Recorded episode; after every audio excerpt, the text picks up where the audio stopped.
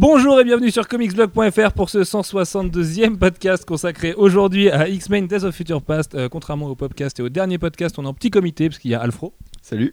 il y a Alex Lecoq, Salut. il y a Jay Salut. et il y a Manu Salut. qui fait son retour et ça devrait plaire à Corentin. Voilà. Euh, la présence de Manu t'est dédiée, Corentin. Euh, avant toute chose, parce que quand même, avant de commencer ce tour de table, quoique je sais pas si on devrait la raconter dès maintenant, mais si Alfro, raconte-nous cette histoire fabuleuse. Euh, parce savoir qu'Alfro au, quotidien fait ce qu'on appelle nous des Alfro, euh, c'est-à-dire des choses improbables de la vie. Ce serait trop compliqué à vous expliquer, mais vous allez comprendre. Alfro, raconte-nous l'histoire de ton ticket pour aller à l'avant-première de X-Men Days of Future Past ce soir au Gaumont au Gaumont Nantes Centre. Du coup, je dois raconter l'histoire qui va servir aux gens pour qu'ils se foutent de ma gueule plus tard. Sinon, Ouais. on va le faire à ta place. Tu veux, Alex peut la raconter à ta place. Non, du coup, je préfère la fidélité des événements tels que euh, je les vais les raconter. Attends, parce qu'il y a aussi les événements d'après que Manu va nous raconter. C'est incroyable. Alors, du coup, euh, ce qui m'est arrivé, c'est que bah, X-Men euh, étant en avant-première, j'ai préféré prendre mes places en avance. Donc j'y suis allé ce matin parce que oui, hein, je peux pas prendre mes billets en ligne parce que je refuse d'avoir internet sur mon téléphone. Et du coup, il a fallu que j'aille directement au guichet et euh, je prends ma place, sachant Les- que les- on va beaucoup parler d'incohérence dans ce podcast. Les gens vont dire que tu peux prendre ta place sur internet parce que t'as un Mac au boulot et que tu peux le faire comme ça aussi. ouais, mais il faut euh, imprimer après. Oui, oui, mon imprimante, il y a que ça. tu, tu peux nous Ouais, en parler. ah, mais on à chaque fois, faut, il est hyper vénère quand on lui demande d'imprimer un truc. Ouais, c'est vrai. Ou tu peux transférer le PDF sur ton téléphone, même si t'as pas internet, c'est pas grave. Bon, bref. Du coup, euh, je je vais au guichet, je prends ma place. Hyper cher, 13 euros, merci. Euh, je vais au boulot après. Euh, entre le cinéma et le boulot, il doit y avoir quoi 100 mètres à tout casser Non, mais non, il y a 300 mètres, il y a 500 mètres même. Il y a 500 mètres? Mais oui. Ah, J'ai vraiment aucune notion. Vous voyez, ça, c'est une alfro, par exemple. De penser, alors pour les gens qui sont nantais, euh, de. Vous imaginez la sortie du cours Cambronne à Gaumont. Moi, je pense qu'il y a même un kilomètre hein, limite entre les deux, mais bon, au, au moins 500 mètres, au moins 500 mètres facile, quoi. Bref, raconte C'est- cette histoire passionnante. C'est vraiment bizarre les distances. Du coup, Ça aussi, c'est une alfro. et du coup euh, j'arrive au boulot, une fois- je commence à me mettre euh, à mon bureau et tout. Et je me rends compte que je n'ai plus ma place. Donc, je fais toutes mes poches, euh, je vérifie tout partout, j'ai plus ma place. Du coup, bah, je l'ai paumé. Donc je, le midi, je retourne au cinéma pour aller chercher ma place, essayer de, de, mijoter un truc pour qu'on me file une place gratos.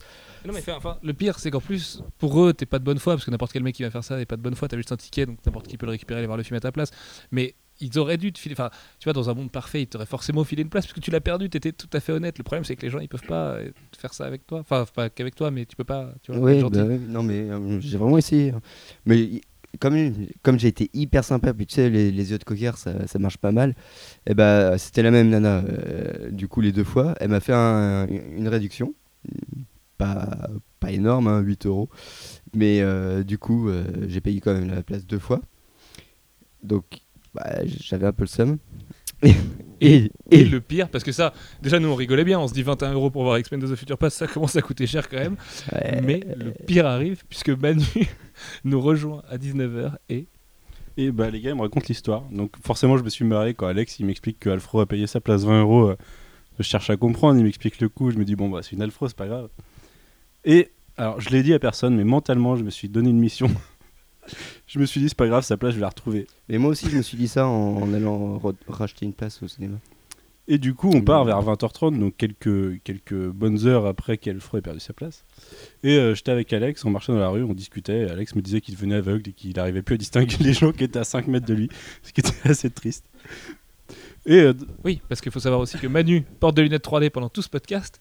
Pourquoi Parce que Alfro, en revenant de la plage, a décidé qu'il avait mal aux yeux et donc a mis des lunettes 3D toute la journée sur son Mac pour travailler. Donc si les articles disent ah t'es chelou, c'est normal, hein, il portait des lunettes 3D et c'est plein à la fin de la journée qu'il avait encore plus mal aux yeux. Ce qui est logique puisqu'on ne porte pas des lunettes 3D devant un écran de Mac puisque ça marche pas. Mais non, mais c'était pas pour la 3D, c'est juste que ça assombrit les couleurs. Mais oui, mais c'est pas fait pour ça, donc c'est normal que ça te fasse mal aux yeux. C'est une technologie, c'est normal. Faut. Enfin, Alfro.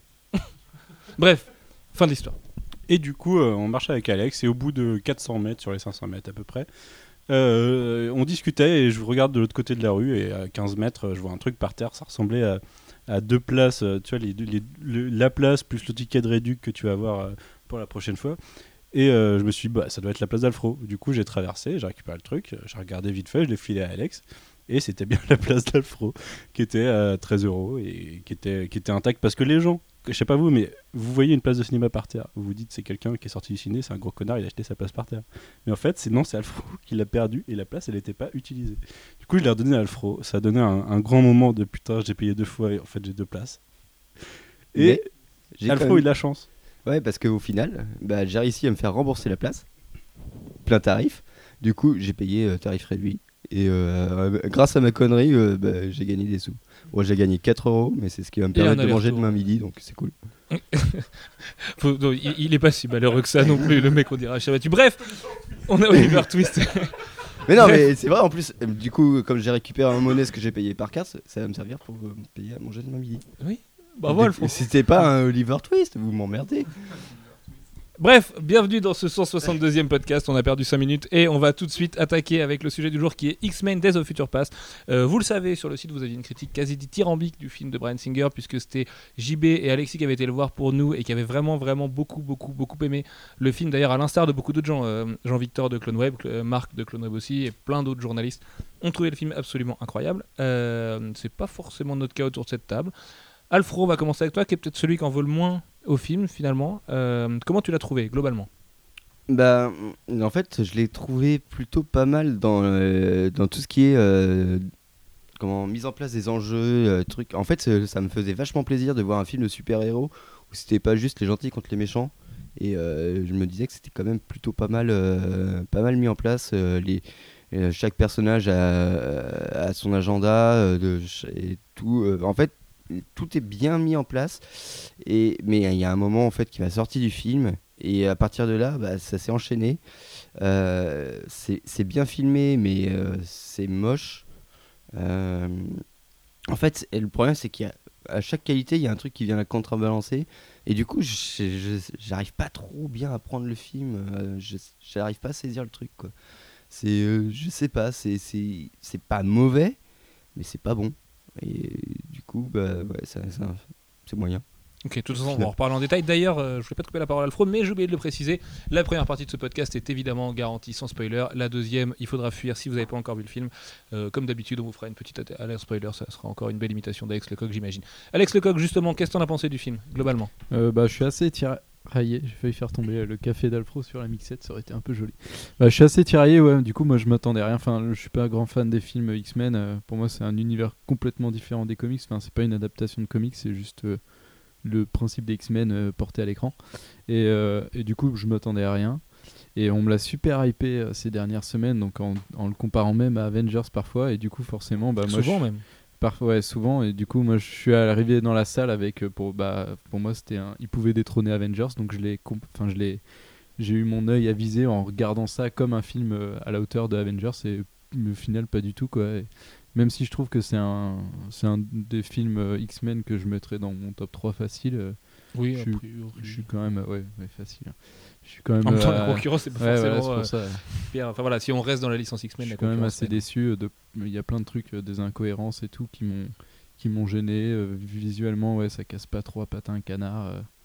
Il y a- il y a- Mais après, pff, enfin, je sais pas. Ouais, franchement, je suis vraiment tiraillé. Il y a des trucs qui m'ont fait chier. Enfin, le, le truc qui m'a fait le plus plaisir dans le film, on en reparlera tout à l'heure, et ça me fait chier que ce soit ça, quoi. Donc, je me dis qu'au final, c'est pas vraiment un bon film. Enfin, c'est pas un très bon film, C'est pas un très bon film. non, mais c'est pas un mauvais Enfin, chez film. plein quoi. de gens, ça l'est, tu me diras. Du coup, je en sais pas vraiment là pour l'instant. Je suis en pleine réflexion encore pour savoir est-ce que c'est un bon film, enfin, est-ce que c'est un, un film euh, regardable ou est-ce que c'est un mauvais film? Très bien, bah, tu- t'as le temps, t'as une heure et demie de podcast pour trouver ta note euh, de la fin. Jay, qu'est-ce que t'en as pensé globalement? Ah, J'étais très très déçu. Et pour une fois, j'ai mis Toi qui environ- étais le moins hypé d'entre nous, il faut le préciser quand Ouais, même. j'avais T'as pas du tout j'avais regardé les avis des gens, en voilà. fait. Bah, je lis Et pas, aucune je critique je lis non peu plus, de euh. comics, donc je connais pas euh, tous les personnages par cœur. Je vraiment pour euh, passer du bon temps. J'avais beaucoup aimé First Class, donc je m'attendais à un truc bien quand même. Et euh, j'ai mis genre 5 minutes à me décider que c'était vraiment. Enfin, j'ai vraiment pas aimé du tout quoi. Et je pourrais énumérer, la liste est longue, le nombre de trucs euh, que j'ai pas aimé, la réal. Pas forcément les acteurs, mais quand même certains, certains jeux, à des moments. Des acteurs qui sont intrinsèquement très bons. Ouais, sont- ouais, il y en a au moins 7-8 de classe mondiale. Ouais. quand même, ouais.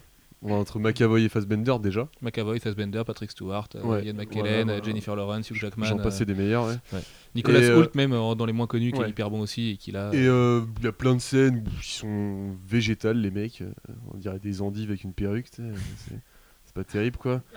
À part euh, Patrick Stewart du coup, Qui est une endive sans Bon. perruque. sans perruque. Non, non, hyper déçu, vraiment hyper déçu. euh, Je sais pas, il y a pas de rythme. Ok, bah justement, on va en- y revenir sur le rythme après. Manu, qu'est-ce que t'en as pensé Hyper déçu.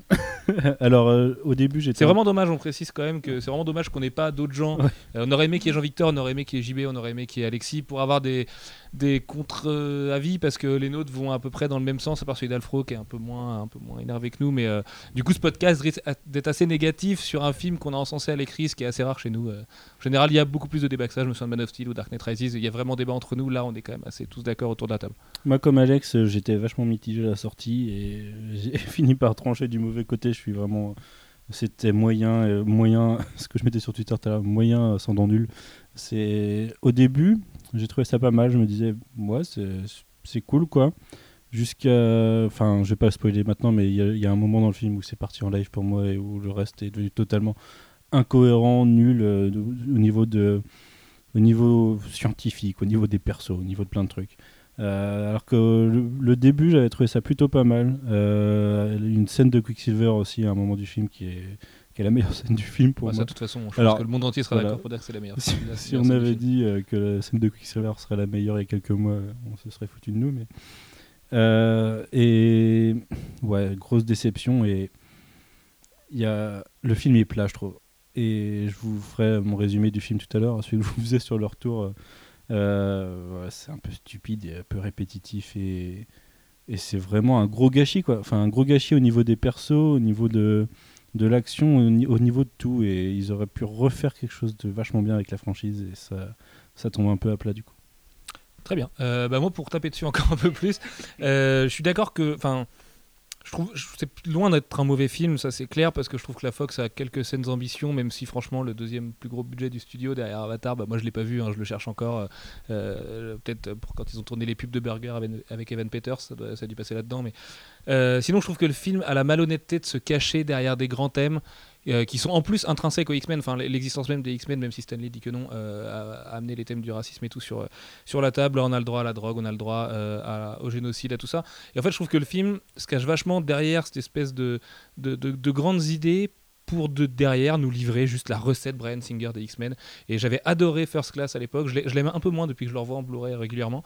Euh, mais au moins. Moi, ça reste mon préféré des X-Men. Ouais, voilà, parce que, parce que Matthew Vaughn, je trouvais qu'il avait un autre parti pris sur les, sur les mutants. Et là bah, Singer je trouve qu'il nous refait du X-Men 2 en plus. Euh, et pourtant c'est triste parce que Simon Kinberg n'a écrit que X-Men 3 je trouve que l'écriture est très très très proche de tout ce qu'on a déjà eu dans les X-Men notamment dans la dualité entre euh, deux personnages. Et, et du coup voilà ça me gonfle un peu. Je trouve que le futur n'a aucune importance. Euh, enfin voilà ça sent le studio en plus c'est un peu dommage il y a plein de persos sous-exploités. On a vu plein d'histoires pendant le développement de caméo, pas caméo, sera là, sera pas là. euh, euh, Est-ce que elle, c'est elle? Enfin voilà, plein de trucs comme ça. Et puis au final, tout, euh, tout, ça fait un peu gros pet vaseux au final. Enfin, je- et oui, la scène de Quicksilver est incroyable, mais c'est le seul vrai money shot du film. C'est la seule vraie scène d'action Ouais. du film. Il y a, ça manque d'antagoniste. euh, même si, encore une fois, l'ennemi, c'est les idées, et c'est tout ça, et c'est l'homo sapiens, c'est la réflexion sur le vivre ensemble et tout. Euh, je, je suis pas pour militer, pour euh, avoir un grand méchant et lui taper dessus en équipe, mais à un moment donné, là, j'ai trouvé que les enjeux étaient assez mal posés. Euh, en plus de ça, tu rajoutes des incohérences en termes de voyage dans le temps, en termes de trucs comme ça. Et pourtant, quand tu prends ce genre de timeline, c'est dur de se craquer. Euh, là, moi, j'étais super déçu. Je suis, enfin, vous le savez en plus, je pense, mais par exemple, Godzilla. Godzilla, il est bourré d'incohérences. J'ai aimé quand même. Ça n'a rien à voir. hein. Oui, ça n'a rien à voir, mais d'incohérence scénaristique classique. Oui, mais au, là, au- là, sein même là- du film, dans la réaction de certains personnages. voyage tu dans le temps. Du coup, forcément, les incohérences, c'est fois 1000. Oui, mais il n'y a même pas que dans le voyage dans le temps. Entre les personnages, enfin, il y a des situations où, euh, où, où t'es là, t'es, mais tu peux être le plus gros euh, débile profond possible, euh, le mec le plus ravagé de la Terre en fin de soirée, tu vas trouver une solution là où ils en trouvent pas parce qu'elle est pourtant elle est à 2 mètres. Enfin, c'est plein de trucs comme ça. Et, et là, ça m'a gêné. Alors oui, dans Dark Knight Rises, ça me gêne pas. Oui, dans Godzilla, ça me gêne pas. Mais là, ça m'a gêné à fond. Et, euh, et pourtant, je suis arrivé dans la salle en me disant, je vais oublier le fait que Brian Singer a ses problèmes judiciaires en ce moment et que rien que pour ça, euh, enfin voilà, parce que euh, on peut lui en vouloir aussi. Nous, on en parle beaucoup entre nous et tout. On se dit putain, c'est quand même incroyable cette histoire et surtout avec le docu qui va sortir bientôt et tout ce qu'on apprend derrière tout ça. Tu vois, j'ai essayé de mettre tout ça de côté. Je me suis dit, si les gars ont aimé, parce qu'en plus, si JB aime quelque chose, c'est qu'en général, ça vaut le coup. Tu vois, JB, il a un œil critique quand même assez acerbe et tout. Et, il est, Alexis aussi d'ailleurs, et il est, ils sont super durs tous les deux pour aimer quelque chose. Et là, j'ai pas compris quoi. Pendant tout le film, je me suis dit, mais c'est pas possible d'aimer ça. Enfin, vraiment, j'ai l'impression de passer à côté de la substance du film. Pour revenir sur les. Tu parlais des scènes du futur, euh, on va pas spoiler pour l'instant, mais euh, il y a du futur et du passé forcément dans le film. Et euh, autant je comprends qu'on puisse euh, aimer tout ce qui se passe dans le passé, autant le futur, qui peut dire que c'est bien? Bah c'est ouais, c'est vraiment- la question que je me pose aussi. ouais. C'est vraiment. C'est mal filmé. Le design des sentinelles est super bien. Moi, ouais, ouais, ça va, mais. Ah, t'as trouvé ça mal filmé? Moi, je Ouais, trouvais ça ouais, con non, dans non, la non, réal, attends, mais, les- pas mal, mais pas mal filmé. quoi. Enfin, je veux dire, les déplacements des personnages, c'est hyper vitrine, c'est c'est une pub quoi. Enfin, tu fais une pub Hyundai, c'est la même chose quoi. Tu fais voler une voiture dans une pièce, c'est terminé quoi, on n'en parle plus. C'est exactement ça. Donc, euh, vraiment pas de. C'est un peu les mille et une façons de faire jouer Blink euh, avec ses portals quoi. En plus, ouais. Ouais. Euh, ça, ça, on y reviendra après dans la, dans la partie spoiler parce que c'est la scène qu'on avait eue en extrait déjà il y a quelques temps. Mais euh, c'est vrai qu'il y a pas mal de trucs gênants. On va juste faire un point sur le casting, les gars, dans un je- premier temps. je Manu, juste, tu voulais euh, rajouter un truc? Alors sans spoiler le, la, la scène et le contexte, je voulais juste euh, dire qu'il y a une sorte de mise en abîme de la réalisation et de la construction du film dans une scène où un personnage dit à l'autre euh, que c'est qu'ils ont y affilé un, mau- un mauvais acide et que c'est pour ça que ça part en live et que qu'il comprend plus ce qui se passe. À mon avis, euh, Brian Singer, euh, Simon Kingberg, ils ont pris des mauvais acides à un certain moment. Ils savent pas ce qui s'est passé. C'est pas grave. C'est pas, grave. C'est vrai que Simon Kinberg, ça commence à faire beaucoup. hein. On veut pas euh, trop lui taper dessus le pépère, surtout qu'il va écrire le spin-off Boba Fett pour, euh, pour Disney et Star Wars. Mais bon, le mec, ça fait quand même beaucoup de casseroles dans sa filmo en tant que scénariste. Moi, je le préfère quand il est producteur. Je préfère qu'il contente juste de donner un peu de sous à la limite, Simon, parce que Simon, tu nous. Euh, casting, Manu. On va commencer avec toi. Euh, on va commencer avec le personnage le plus important du film. Alors, enfin, moi, à mes yeux, je dirais James McAvoy, le Young Xavier. Ouais. Euh, comment tu l'as trouvé? Moi, j'ai trouvé très bon, euh, excellent même. Bah, c'est James McAvoy, quoi. Moi, que ça soit McAvoy ou Fassbender, je les ai trouvés excellents et ça fait un moment que je excellents. Donc, euh, McAvoy. et ouais, il, jou- il joue bien son rôle, un peu répétitif de temps en temps, mais enfin, c'est c'est le scénario qui veut ça. Et c'est c'est un bon Xavier, même si c'est un Xavier qui change de ce qu'on a pu voir avant. Euh, C'était le but du film en même temps, mais rien, euh, rien de se à redire dessus si ce n'est qu'il était bon, quoi. ok, Jay, tu as trouvé comment? J'ai trouvé inconstant, les deux d'ailleurs. Bah, Alors, Fassbender, je suis, Fassbender Fassbender, je suis un peu divisé encore. Faudrait limite revoir le film, ce qui va sans doute être euh, difficile.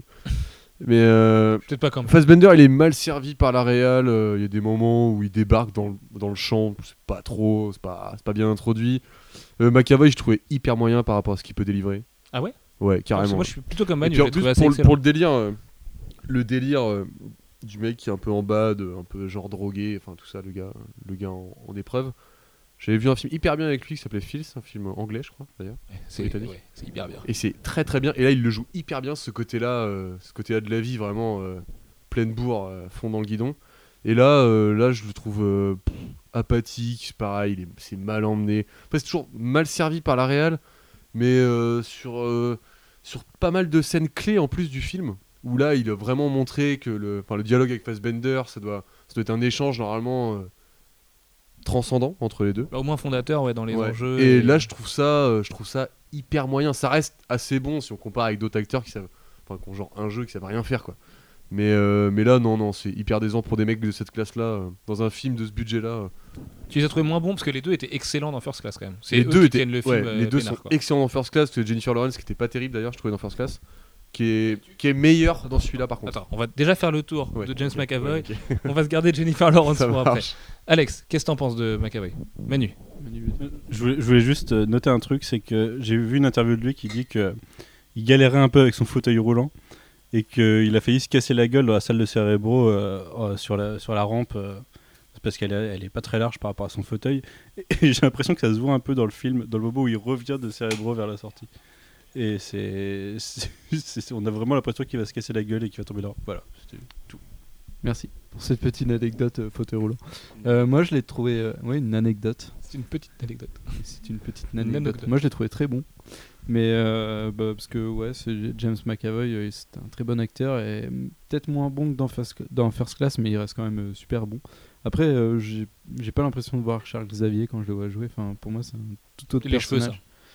Ouais, non, c'est les cheveux, c'est le fait que Bah non, on va spoiler un peu, euh, donc j'en Oui, parle non, pas. ah, du calme sur les spoilers. Ouais, ouais. et On parle Non. plus d'aucune scène, coup, je on ne parle rien. des acteurs. le fait. Bah, du coup, ouais, non, c'est dans son écriture. euh, donc euh, je pense que, enfin, ça m'a, il y a des trucs qui me dérangent et j'ai, quand je vois Patrick Stewart et je vois lui, j'ai pas du tout l'impression que c'est le même personnage, quoi. Et du coup, euh, je trouve qu'il y a un décalage qui se crée et ça m'a un peu dérangé, quoi. Moi, je trouve qu'on l'imagine bien chauve, McAvoy. Pendant un moment, je me suis concentré sur Ouais, son front aussi, pour suis l'imaginer chauve et je me suis dit, ah, c'est un vrai demandé la euh, tête. si on le verrait pourrait un jour. marcher. Alfro, qu'est-ce qu'on a pensé de James? Bah pareil, hyper bon. Euh, franchement, moi j'ai pas du tout vu de faiblesse dans son jeu parce que je, trouve que c'est lui qui porte quand même le, vachement le film euh, sur ses épaules. Euh, déjà parce que c'est lui qu'on retrouve quasiment dans toutes les scènes. Et, euh, et, euh, ouais, je l'ai trouvé. Euh, bah, il est pas en pleine bourre euh, comme tu disais, Jay, euh, il- parce qu'il est, en fait, il est complètement euh, apathique, mais c'est parce que c'est euh, c'est un petit peu son rôle, quoi. C'est vrai, bah, le mec, il a, il, a per- il a perdu tous ses idéaux et euh, il a plus envie de rien foutre et tout, et il le fait vachement bien. Et euh, ouais, je, je l'ai trouvé quand même euh, pas mal, et puis euh, il, a euh, quand même vachement de nuances de jeu euh, tout au long du film. Et du coup, ouais, non, c'est pour moi, c'est bah d'ailleurs, c'est le meilleur acteur euh, du casting, mais parce que bah, bah, heureusement, parce que c'est lui qui, qui, en fait, c'est lui la, la trame scénaristique, et du coup, euh, bah, il est bon, vraiment. Très bien. Euh, Michael Fassbender, Alfro, on va faire le sens dans l'autre sens. Et ben là, là, ça m'a vraiment choqué parce que je l'ai vraiment pas trouvé bon du tout. C'est, euh, en fait, je l'ai trouvé vide dans son rôle. C'est, il traverse le film, et mais de manière assez uniforme. Et euh, Fassbender, c'est quand même, enfin, c'est, pas n'importe quel acteur quoi. C'est ce qui se fait quasiment de mieux aujourd'hui à Hollywood. Quoi. Bah ouais, et là, euh, euh, c'est bizarre parce que même dans, dans sa relation euh, avec James McAvoy, c'est exactement comme dans First Class et tout. Et je sais pas si c'est direction d'acteur qui a changé entre Vaughn et Singer, mais j'ai l'impression qu'il en a rien à faire quoi. Il est là dans le film, mais euh, ouais, Donne un peu cette impression là. Ouais, Je pas trouvé aussi mauvais que toi, mais j'ai un peu l'impression qu'il y a des fois, il s'en fout. Quoi. Bah ouais, ouais, mais je sais pas que que ce soit en Eric Lencher ou en Magneto, on dirait qu'il est, euh, pff, tu vois, c'est vide. Et ça, genre, euh, je suis là pour mon cachet, mais euh, mais ça m'intéresse plus. Bon, on y reviendra quand- dans la partie spoiler. Il y a peut-être aussi une question d'écriture du perso parce que Magneto est Ouais. peut-être un peu maltraité aussi dans le film Ouais, par rapport à d'autres. il est, il est maltraité, il est mal filmé aussi, donc ça, ça joue sans doute beaucoup. Mais euh, pff, ouais, je sais pas, il était pas là, quoi. Ok, Alex Lecoq, Fassbender. Ah ouais, moi aussi, il m'a dérangé. Ben, je pense qu'il est desservi par son écriture et moi, je l'ai trouvé. Enfin, pour euh, Magneto, c'est un, personnage réfléchi et qui, qui, qui, quand, enfin, ses actions sont réfléchies, même si on est, même si bah, il est un peu du côté obscur de la force. euh. Et du coup, ouais, je trouve que, enfin, il a toujours été du côté obscur de la force, mais c'est, un peu, c'est un peu nuancé et, intéressant. Et là, je trouve que c'est, c'est juste un peu écrit. euh, trop, au pro- enfin trop premier degré et, pas, et il, y a, il a pas grand chose à creuser en fait et c'est pour ça que je trouve que son jeu d'acteur n'est pas super très super super marqué et, et un peu et basique quoi à, à côté de Ja- James McAvoy quoi J. Michael Fassbender. Ouais, bah un peu service minimum pour Fassbender, d'après moi. Pas, pas trop de nuances dans son jeu, c'est un peu. euh, Après, c'est pareil, il doit y avoir peut-être, je sais pas, un montage euh, un peu. euh, un peu rapide, quoi. C'est pas. Ça s'enchaîne pas bien, les, les dialogues entre, bah, par exemple, les- euh, McAvoy et Fassbender. Du coup, les deux, de chacun de leur côté, ont pas l'air de convaincus par ce qu'ils font. Donc, ouais, ouais, un petit peu déçu quand même. Après, je suis pas certain complètement que ce soit de leur faute, enfin, de leur fait, euh, vraiment du jeu d'acteur. donc. En parlant de montage d'ailleurs, on sait qu'il y a eu beaucoup de problèmes dessus parce qu'Anna Paquin euh, devait être dans le film, puis non, puis oui, puis Oui. non, puis non, puis enfin tu vois. Donc euh, c'est peut-être effectivement qu'il y a un gros problème de Ouais, montage je et de scènes pense, qui je sont pense. pas dedans. Ouais, au vu du film, ça m'étonnerait pas. Très bien, Manu. Moi, je trouve qu'il est, encore une fois, comme vous dites tous, euh, pas servi par la, par la direction et par le scénario. Euh, à côté de ça, euh, je trouve qu'il a une scène clé et que sur cette scène clé, il, la joue magnifiquement. Je vais pas la spoiler, on en parlera tout à l'heure. Mais euh, ouais, c'est pas. Ça aurait pu être mieux, quoi. C'est juste que le scénario se prête pas à ça. Très bien, Jennifer Lawrence, Manu. Euh, A.K.A. Raven, A.K.A. Mystique. ouais, bah moi, j'ai pas été emballé. Je sais Ah pas. ouais Ouais, je sais pas. Je l'ai trouvé. euh, Je trouvais correct. Je trouvais Classique. meilleur que dans First Class. Ouais, dans ouais, First Class, ouais, on mais vraiment voilà, déçu, correct. donc, euh, First Class, ouais, c'était pas terrible. Là, c'est correct. Après, je trouve qu'elle a, euh, elle a un peu trop la part belle dans le film, donc euh, voilà, c'est c'est c'est ce qui m'a choqué. Après, euh, bon, c'est pas une mauvaise actrice, c'est c'est ah, c'est même plutôt une excellente actrice. en ouais, ouais, c'est juste que je, je sais pas, c'est pareil, son, son rôle est pas. C'est encore une fois une direction et un scénario qui, qui joue pas forcément en faveur de tout le monde. Et euh, ouais, plu- plutôt bien, mais sans plus. Très bien, rapidement, Jay. Jennifer Lawrence. Bah, c'est la seule où j'ai réussi à voir quelque chose d'un peu bien à travers cette réal qu'on décrit depuis tout à l'heure. Donc euh, par rapport à First Class, meilleur aussi. Et euh, on a pu admirer sa plastique euh, de rêve tout au long du film. Ah bah ça, oui, Brian Singer On a vu que ça. a beaucoup apprécié. Ouais. Exactement. Alex Lecoq. Je pensais que c'est Thibaut qui, qui dirait ça. Il est pas là, mais il l'aurait dit. Et euh, ouais, bah moi non plus, elle m'a pas Il dérangé. pas en dit fait. dans ces mots-là. Ouais, non. Vous savez. Et euh, ouais, non, en fait, moi aussi, on m'avait dit qu'elle était omniprésente dans le film, et du coup, j'ai trouvé que. Enfin, c'était pas autant que ce que je pensais, donc euh, en plus, ouais, je trouve que c'est plutôt une bonne actrice qui a une tête sympathique et qui est, qui est marrante. Dans la vraie vie, elle fait marrer. Et du coup, ouais, ouais, bah. Je sais pas, ma- après, ouais, c'est sûr que je trouve qu'elle a pas grand chose à donner non plus, mais, mais elle s'en tire bien. Et, et euh, où, là où j'ai eu peur que ça soit un boulet, ça l'est pas du tout, donc euh, je suis plutôt, plutôt convaincu. Ok. Alfro. Ouais, pareil, moi j'ai trouvé. euh, En fait, quand on nous avait dit euh, Mystique euh, sera euh, dans les trois quarts du film, euh, bah déjà c'est pas le cas. Et euh, j'avais un peu peur, et en fait, elle est- je la trouve vraiment bonne. Et. Euh... Oh, mais vous êtes fous. Impossible de travailler avec vous. Et du coup, euh, non, non, elle, elle est vraiment excellente. À la fin du film, par contre, je crois qu'il y a un gros problème de maquillage parce qu'elle a une tête complètement différente. Euh, je sais pas si, je sais pas, euh, il se passe un truc ou euh, ouais, ouais, ouais, et du coup, je sais pas, je sais pas s'ils sont plantés ou si ils ont pris une autre actrice carrément, mais elle a une tête vraiment différente.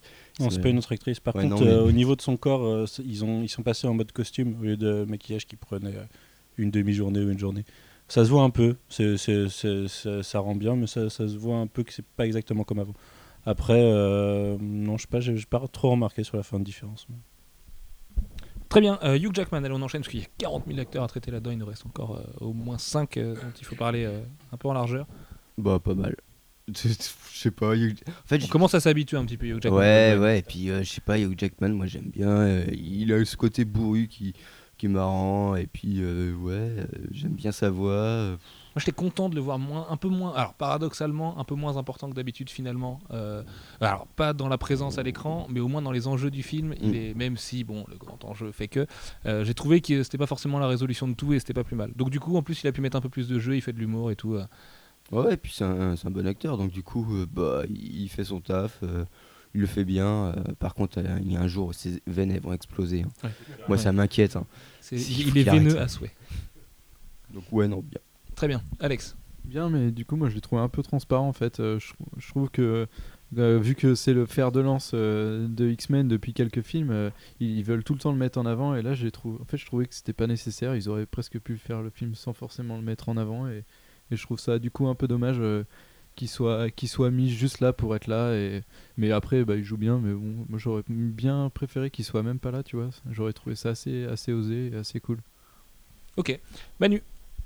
Moi, j'ai trouvé que, assez paradoxalement, euh, j'ai l'impression qu'il joue euh, sur plus de plus de niveaux, enfin mieux sur plus de niveaux que d'habitude, et que euh, le fait qu'il soit moins présent, ils l'ont laissé, euh, enfin moins important, ils l'ont laissé un peu plus euh, faire faire comme il sentait, et c'est moins surjoué quoi. Et je, je trouve que ça passe vachement mieux. J'ai- J'étais agréablement surpris dans celui-là. Hugh Jackman, Wolverine, est-ce qu'il y a encore des choses à dire là-dessus? C'est la question que j'allais te poser, surtout que ce podcast va finir par faire 4 heures si on continue, Ouais. donc il va falloir qu'on accélère un petit peu. Euh, Peter Dinklage, et qui est Bolivar Trask. Oui, oui, Peter Tyrion, Dinklage, Tyrion. ouais, ouais, Tyrion. Il faut me dire Tyrion parce que je me rappelle plus jamais de son nom. Alors que tu es l'homme qui retient tous les acteurs de l'univers, Ouais, mais pas lui. même les mecs comme Robert Patrick. Surtout Robert Patrick. Surtout Robert Patrick. Mais euh, non, Peter Dinklage, bah, quand tu le vois, tu te dis ah, un acteur de Game of Thrones, il va être là, il va faire un truc exceptionnel, on va le voir et tout. Pas tellement. Pas Ouais, tellement. c'est pas mal, moi je trouvais correct, ouais, je trouvais, je trouvais bon, euh, convaincant quoi. Ouais, il est bon, il est bon, il est Après, il a pas l'écriture de Tyrion derrière non plus, tu vois. Non, non, Thrones, puis, il a quand même euh, plus de choses à ouais, raconter. pas. Euh, moi qui ne connais pas, c'est le gars est un nain dans les comics ou c'est vraiment juste pour lui, ils lui ont filé le rôle? Non, bah non. Rien à voir? Ouais. Non, je sais pas, je demande ça, pas. Mais ouais, du Enfin, coup. il y a peut-être euh, des auteurs qui l'ont fait nain, Bolivar Trask dans les comics, je sais pas. Je me suis posé la question moi dans le film aussi, mais enfin moi je m'en souviens. Du coup, je trouve ça marrant le fait que ce soit lui, on le remarque vachement. Il prend une importance dans le film qui est pas forcément dans l'écriture, qui est juste comme ça, dans. Enfin, comment, de quoi il a l'air au milieu de tous les autres personnages, quoi, qui sont forcément deux fois plus grands que lui. Ouais, non, moi je l'ai trouvé bien. euh, pff, après, ouais, c'est vrai qu'il bah il est, il est comment, pff, je sais pas, c'est son personnage qui est écrit de façon assez bizarre. Euh, mais euh, même si j'aime bien ses enjeux à lui, mais euh, le truc c'est que ouais, il, fait ce qu'il faut, mais euh, ouais, il est, largement moins bon que dans Game of Thrones parce qu'il a aussi beaucoup moins euh, à raconter quoi. Mais après, euh, je pense que c'est ouais non, il fait le taf quoi. Il est solide, euh, il incarne bien le truc. Il a une belle moustache. Et euh, nous, on a vu le film en VO et je trouve que ce mec, il a une putain de voix. Et à chaque fois, j'adore euh, l'écouter. Et du coup, bah, moi, je suis, je suis un- j'étais un peu hypnotisé à chaque fois qu'il parlait parce que j'adore sa voix. Mais après, ouais, il fait le taf euh, sans. sans bah, c'est encore un, truc d'écriture, donc il est pas forcément vraiment mis en avant. mais en même temps, il sait, il sait jouer euh, son personnage à merveille. En fait, euh, j'essaye de plus spoiler. Mais, euh, mais euh, non, c'est un, un très bon acteur. Et du coup, euh, ça me donne envie de le voir dans plein de trucs. Moi, je l'ai trouvé bon, mais pas exceptionnel parce que euh, voilà, c'est son perso que j'ai. C'est- son perso que j'ai pas trouvé exceptionnel et surtout le fait qu'en fait il manque un peu de justification quoi. Enfin, il, ma- il manque un truc sur le perso quoi. Pour euh, aller justifier tout- toute son importance. Manque un costume. Euh, Tommy Gazan. Euh, Alex, Ni- on va rester dans le passé juste pour finir. Nicolas Hoult, Beast. Ah, Hank McCoy. euh, un peu moins bon que dans First Class en fait. Euh, Je trouve que son jeu d'acteur était un peu Bah, lui, pour le coup, ils se sont bien foutus de sa gueule avec la scène. hein. Ouais. Putain de merde. Est- c'était un peu ouais monocorde et tout. euh, il était, ça fait un peu le sidekick mais qui sert à rien au final. Alors qu'il avait beaucoup d'importance dans First Class. Et du coup ouais, j'étais un peu déçu parce qu'en plus c'est un bon acteur et ouais c'est vrai il sert, il sert presque à rien en fait. C'est dommage. C'est dommage pour lui. Tant pis. Très bien. Manu, tu voulais ajouter quelque chose sur lui? Non, je disais juste que c'est un peu le troisième larron dans la bataille avec Mystique. euh, Il y, a- Magneto et Xavier qui se battent pour elle pour savoir qui c'est qui la mérite, qui c'est qui est ennemi le plus là pour elle et lui. Il, aura bien aimé, mais voilà, il est juste là, il, il peut pas, il sait, il sait même pas quoi. Très bien, euh, on va faire un petit bond dans le futur, messieurs, et là on va vraiment accélérer parce qu'ils sont pleins. Euh, Patrick Stewart, Ian McKellen, deux plus importants, Xavier et Magneto du futur, Alex Lecoq, comment tu les as trouvés? Ouais bah comme le futur n'a pas beaucoup de place. euh, pas. Non, c'est pas un spoiler ça. Ah non parce non, parce que fait- ça fait deux fois qu'on coupe Ouais, le, le podcast parce qu'il y a des petits spoilers qui volent, on du essaie coup, de en vous fait, on est trop au taquet spoiler, alors que d'habitude ça va. Euh, ouais, bah non, bah, de toute façon, ils sont excellents. À un moment, j'ai... en fait, ce qui est fort avec Ian McKellen, c'est que j'oublie tout le temps que c'est Gandalf. Et des fois, je me dis, putain, mais c'est Gandalf en fait. Mais je sais pas, je en fait, je sais pas s'il est plus Magneto que plus Gandalf dans ma tête. Ouais, mais moi, je sais pas, parce que comme j'étais petit, tu vois, j'ai vu les. Oui, parce que Jay me dit plus Gandalf.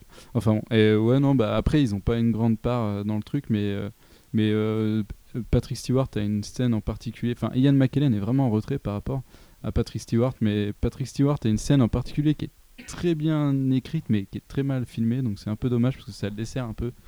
Mais, mais c'est pareil, sa petite voix posée et tout, un peu cool, Patrick Stewart. Très bien. Alfro, Bah moi, je toi qui aimes les deux. Ouais, et bah McKellen, je l'ai trouvé, mais alors, genre, il était posé là au milieu- dans, dans la pièce, je pensais et il s'en branlait. Il en avait rien à Ouais. foutre. Je trouvais qu'il en avait rien à foutre. Quoi. Bah, Il était les films. Euh, Ouais, c'est c'est juste là, bah non, non, moi je suis là pour faire la figuration, euh, faites votre ligne de dialogue, et puis moi je vais rentrer, euh, enfin, ça me saoule cette histoire. Et du coup, bah ouais, ouais, non, il est pas là. Et puis euh, Patrick Stewart, bah, on s- enfin, ouais, c'est pareil, euh, euh, la fameuse scène, euh, bah, euh, je sais pas, il y a un truc qui me va pas, et j'arrive pas à déterminer quoi. Lui, il est pas mauvais, mais euh, je sais pas, et puis, ouais, bah, en même temps, ils ont aucune, comment dire, aucune présence puissante dans le film, quoi. Mm. Et du coup, leur rôle, il, il est un peu limité, quoi. Ouais, du coup, ouais, sur le jeu, ils continuent un peu ce qu'ils ont fait sur la première trilogie, c'est bon, mais le rôle est pas là. Et euh, c'est un peu gâché par le fait qu'on a vu leur grosse ligne euh, de, dialogue dans les trailers. Vu qu'ils ont une présence très réduite, et ben et qu'il fallait les mettre dans les trailers, ben voilà, on en a vu la plupart, et c'est un peu dommage.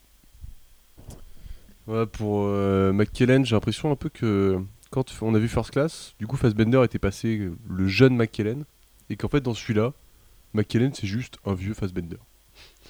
Et pour Patrick Stewart, euh, je trouvais hyper bon. En même temps, je pense pas que ce soit un, un non plus immense acteur, et du coup on n'est jamais déçu. Et c'est cool avec Patrick Stewart pour ça. C'est que je suis jamais déçu de lui, il fait son truc, il fait ses rôles qu'il aime bien, qu'il connaît bien. Ça restera toujours Jean-Luc Picard pour moi. Du côté des autres mutants, euh, Alfro, on a aussi, allez, on va commencer par laquelle? Fan Bingbing qui joue Blink. Comment tu l'as trouvé? Euh, pas excellente. Mais en même Oh, temps, bien, ouais, ouais, ouais, bah. Attends, euh, elle a un rôle euh, usurier. Quoi. Ouais, et puis son, son maquillage est quand même particulier. hein. J'ai- J'ai eu du mal à, à m'y faire tout le film. Je, je, je sais pas, c'est. c'est- Ok. c'est- C'est c'est particulier comme choix artistique quand même. Un petit peu, ouais. Ouais. Alex, Daniel Cudmore, euh, Colossus. Bah, euh, il a pas eu grand chose à faire, donc euh, forcément c'est difficile de juger, mais même dans le pas grand chose, il est, il est pas très bon. Ouais, il est Et, borderline un euh, peu. Ouais, faut se rappeler, euh, rappelez-vous X-Men 2. Oui, dans cette scène dans le manoir. Euh, qui c'est qu'on a après? Alberi, Storm. Euh, les cheveux très courts, bizarres, garçon, euh, ça m'a choqué à mort direct. Quoi. Ouais, je trouvais ça, je trouvais ça vilain. Ah ouais, peut-être, ouais, bah, je sais pas. C'est pareil, hein, c'est un rôle, euh, c'est histoire de dire qu'ils ont mis les persos de la première trilogie. Donc, euh, bon. Ok, euh, qui c'est qu'on a d'autre? On a aussi euh, Warpass. J'ai perdu, j'ai pas du tout le nom de l'acteur. Je suis désolé pour toi. C'est un. Je sais plus, ouais, c'est- c'est un- c'est comme Fan Bing, c'est un nom euh, à double, double syllabe. Mais, euh, bah, pff, Ça m'aide beaucoup. j'ai envie de dire, pff, voilà quoi. Il est. c'est pas Warpass quoi. Bah non, Il est un c'est pas nul. tellement. ouais, c'est pas tellement. Non, c'est vrai que lui, il est un peu à côté de la plaque quand même. Euh, Iceberg, Manu. J'ai perdu le nom de l'acteur. Je suis désolé. Sean Ashmore. Il, est, il est cool. Et moi, je trouve que la barbe, ça, lui- ça lui met trop C'est vrai que style. ça lui fait super En la fait, classe. il, il est, ouais, il, a, il a trop de style avec sa barbe, il fait pas grand chose. Quand il, a- il utilise ses pouvoirs, pour une fois, il les utilise bien. Euh, la, la scène qu'on voit dans le trailer, euh, enfin non, qu'on voyait dans l'opening scène, euh, hyper bien. Sauf que bah voilà, c'est un, c'est un rôle réduit, mais il fait un bon taf dessus, je trouve. Jay, euh, lui non plus, j'ai pas son nom, je suis désolé pour lui. Sunspot, tu l'as trouvé comment C'est qui c'est déjà? Adam Canto. Adam Canto. Il a fait quoi, Adam Canto? Il fait The Following. Ah ouais, le Il magma. a là. fait The Following Game, Manu, tu me dis? The Following saison The Following saison. Après, on doit plus le voir euh, en état de transformation. Oui. Je crois. Avec des FX euh, un peu limite, Ouais, très limite. euh, Franchement, en 2014, c'est chaud. J'ai rien à dire sur ce, ce garçon. Je vais Ouais, pas dire du mal de lui parce que. Allez, je te, je te- dans ce cas-là, je te donne. euh, non, je te donne Ellen Page, tiens. Je sais que Tu me donnes Ellen Page Ouais, Ellen Page m'a déçu au ouais possible. moi aussi. Bref, c'est médiocre à souhait. euh. Alors, par contre, comme j'ai expliqué à Alfred en sortant de la salle, elle a fait une énorme interview il y a pas longtemps. avec ouais, que en disais. entier. ouais. Et en fait, elle a expliqué qu'elle a, bah, elle a eu son coming out le jour de la Saint-Valentin cette année, ce qui était Mm. après le tournage de Days of Future Past. En fait, elle est passée par une énorme dépression. Euh, mais pour plein Oui, de bah, choses, hein, pas uniquement par rapport à sa sexualité. Et c'était en plein pendant le tournage de Days of Future Past. Si on euh, s'intéresse à ça, c'est vrai que ça peut l'excuser, ok, donc pas de problème, mais euh, bon, si on veut parler juste du film, c'est vraiment pas cool de voir une Ellen Page comme ça, ça fait pas plaisir en fait. Non. Ça fait pas plaisir tous Ellen. Page, Ouais, on donc, euh, ouais, je pense. hein. Ah, Moi je l'aime bien, il y a sûrement euh, quelqu'un qui l'aime pas, mais. Oui, oui, mais ça, ça fait pas plaisir de voir une Ellen Page aussi moyenne et c'est dommage. Christine Boutin doit pas beaucoup aimer Ellen Page. Alex, parce que tu aimes beaucoup l'humour, euh, c'est ta spécialité. Omar Sy, il était comment alors? Ah bah, il était. limite, était bien. En plus, c'est un de ceux qui a le plus de. L'accent anglais, c'est pas ça. parole. Ah, ça va quand Alors quand il dit Sunspot, tu comprends euh, Sunspot? Va. Ça va. Ouais, ça, va. Et franchement, je trouve qu'il a la classe. Il a la classe. Par contre, il a la Bishop, classe hein. quoi. Ouais. Avec ses Et- cheveux là, les dreads et tout, euh, puis il en impose et tout. euh. C'est un de ceux qui est le mieux réussi avec son design et tout. Et franchement, il, il, est, il en impose. Il en impose grave et je- du coup je suis assez ra- bon on voit pas grand chose mais je me dis que ça peut le faire dans Jurassic World. C'est vrai. Même Avec si là, Chris il aura Pratt, vraiment un, un vrai rôle puisque ouais ce sera le buddy de Chris Pratt qui sera le personnage principal donc on le verra sûrement beaucoup. Que Manu veut parler parce que j'ai dit Jurassic quelque chose. Non, c'est c'est bon Manu, ça va aller. Les- Son détecteur à dinosaures. Tes pulsions euh, vont bien se passer. Euh, on a fait le tour des acteurs? Oui je sens. crois. hein. Alors, je suis sûr que j'en oublie un. C'est horrible. Euh, Tapez-nous dans les commentaires si je m'en en oublie un. Hein? Ah oui, euh, ouais, non, personne ne sait qui c'est ce monsieur. Euh, non, bah Si écoutez, on je- peut parler à la rigueur de William Stryker. ah William Strike. Euh, Eh, ah, bah oui. Ah oui, Evan Peters, mais parce qu'on voulait tellement en parler de- dans la partie spoiler. Evan Peters. Ouais, mais du coup, c'est un peu chaud aussi d'en parler sans spoiler. On l'a tous trouvé excellent, je pense que je peux parler au nom de tout le monde. Euh, hyper surprenant, peut-être pas forcément non plus dans la tradition la plus sérieuse du personnage de Quicksilver, mais au moins. euh, au moins excellent et puis franchement si on peut vous rassurer sur un truc son costume ne choque pas en fait finalement c'est moche sur les Il photos moche, à ouais. l'écran ça passe quoi et puis Ouais, de toute quand façon, même euh, pas très. euh, non, mais il a tellement peu de temps d'écran que bon, voilà. Et il a un t-shirt de Pink Floyd, ce qui est plutôt, euh, ce qui est plutôt pas mal. Puis ouais, puis cette scène est tellement bien réelle que justement, en parlant de réel, euh, un petit point messieurs, j'ai très hâte de passer à la partie spoiler. J'ai l'impression que c'est un combat de parler de ce film sans spoiler. Euh, la réelle, comment vous l'avez trouvé globalement? Alors Al- je reprendrai, tu, Alfro, de tout à l'heure.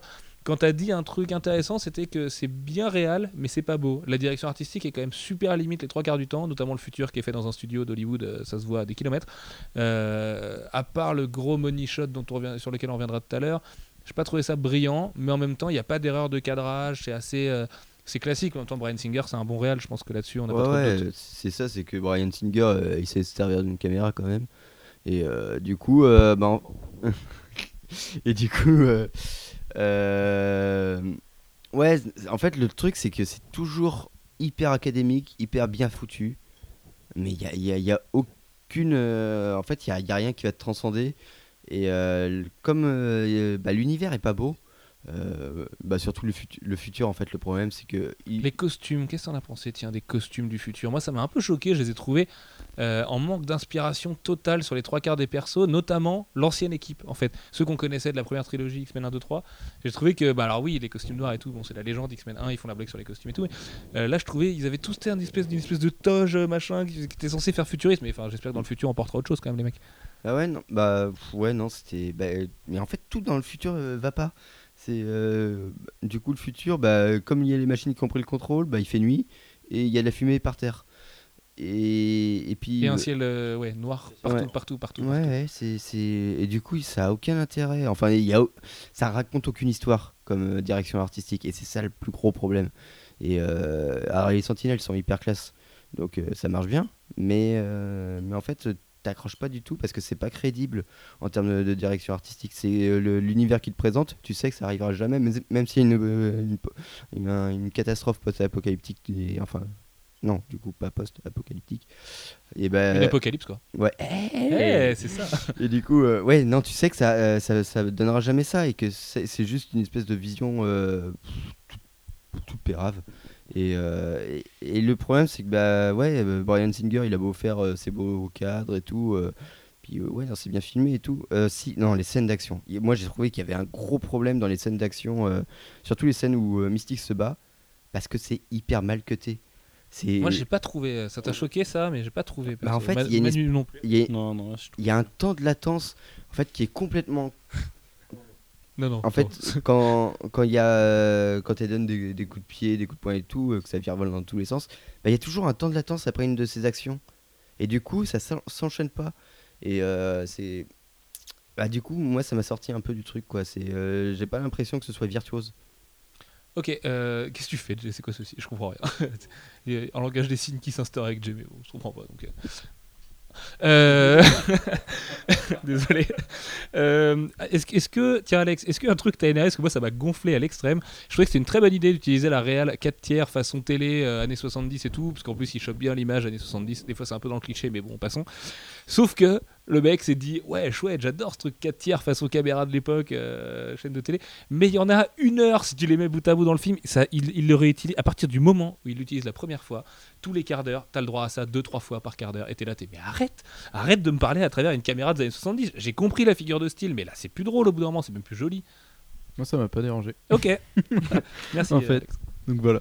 Ah si, à partir du moment où on l'utilise, ouais, pour montrer euh, oui les caméras du monde, euh, film action, euh, j'ai trouvé oui, il y, a- il y a deux grosses scènes où c'est utilisé tout le temps et euh, de façon hyper saccadée, c'est hyper chiant.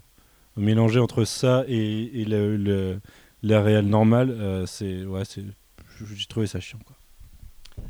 Putain de moustique, comme dirait Alfro. Euh, ok, Jay, du côté de la réal, t'avais des choses à, à ajouter? Euh, ouais, j'ai pas du tout aimé déjà. Et en plus, il y a un espèce de clivage entre le futur et le passé qui m'a désagréablement surpris. Le futur, c'est très hollywoodien de base, c'est en studio, c'est noir, euh, c'est pas cool. euh. Le, le décor nous dit euh, les gens ne sont pas heureux. Quoi. C'est, ça se passe Il y pas en a plus, de façon, genre, à la limite. Oui, il y a plus trop pas de gens, ouais, mais, euh, les gens d'ailleurs. Et on après, pas on- dans le passé, du coup, on arrive euh, dans les années 70. Et là, là les costumes, alors, je trouvais ça cliché, mais à foison. Je vous parle même pas des, des peu de voitures qu'on peut apercevoir. Mais ouais, non, non. Déjà, ça va pas ensemble les deux. Et en plus, c'est les deux tombent dans le cliché trop rapidement. Et puis c'est grossier, quoi. C'est hyper grossier. Après, ça reste un film hollywoodien aussi. Il y avait forcément pas une patte, tu vois. Ouais, hyper, oui, je m'attendais pas, je m'attendais pas à un truc incroyable, mais je trouvais quand même que dans First Class, pour revenir à ça, les années 70 C'était passaient, beaucoup plus passaient fin. toutes seules. Les années 60. années 60, oui, pour le coup. Ça passait. Après, peut-être que les années 60 passent toutes seules et pas les années 70.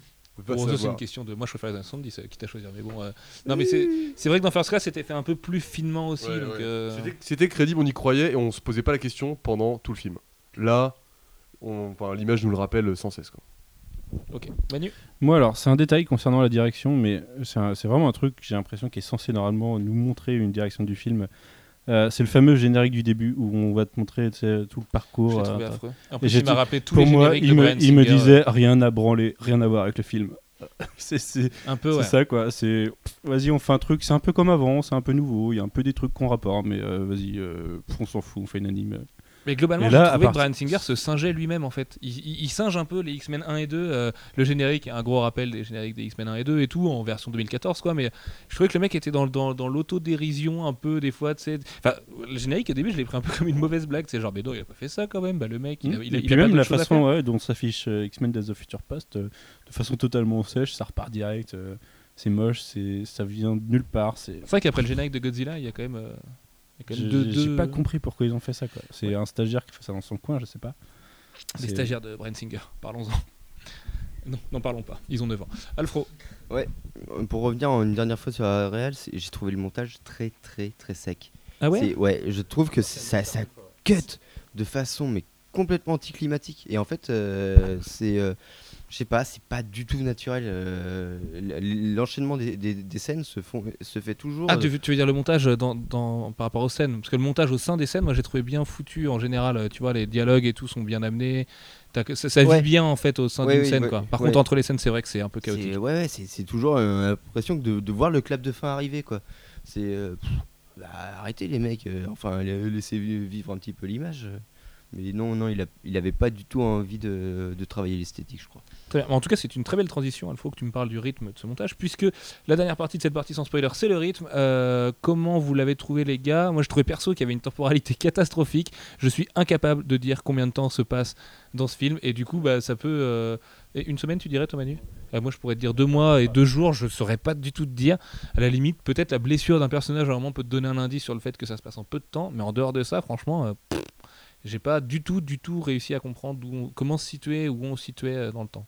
Ouais, moi non plus, j'étais complètement perdu et au niveau du rythme, j'ai trouvé que c'était un peu, un peu chiant en fait. On- il manque, euh, en fait, il man- enfin, après c'est, pour moi, il manque vraiment un enjeu dans le film qui fait que, au final, euh, on se fait, on se fait toujours euh, un peu chier quoi. Euh, même si c'est bien mené le reste, enfin le, le tout marche quand même pas mal, mais euh, Une mais- tension assez bien gérée, je trouve, Ouais, il sur y a la une fin quand tension même, non bien gérée, mais du coup, quand tu regardes en fait ce que tu viens de voir, tu te dis mais en fait, il y a vraiment aucun moment qui est un véritable climax et tout, un truc comme ça. Et, et du coup, je trouve qu'au final, ouais, le rythme était un peu, un peu, pff, bah, ça manquait de pic quoi. Et du coup, euh, c'était un peu dommage.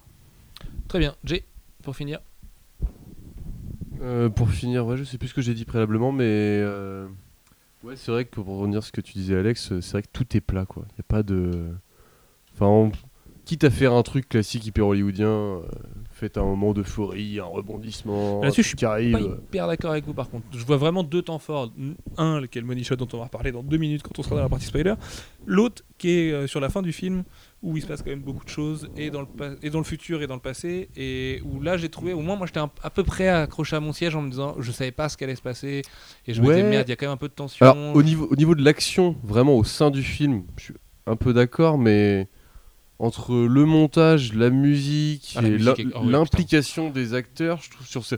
au moment, je dis pas qu'ils sont mauvais tout le temps, mais au moment de ces scènes-là qui sont clés dans le film, je, je les sens pas hyper impliqués. euh. Enfin, Magneto, ça c'est quand même un mec qui peut flotter dans les airs. Vraiment, faut qu'il le joue comme ça, quoi.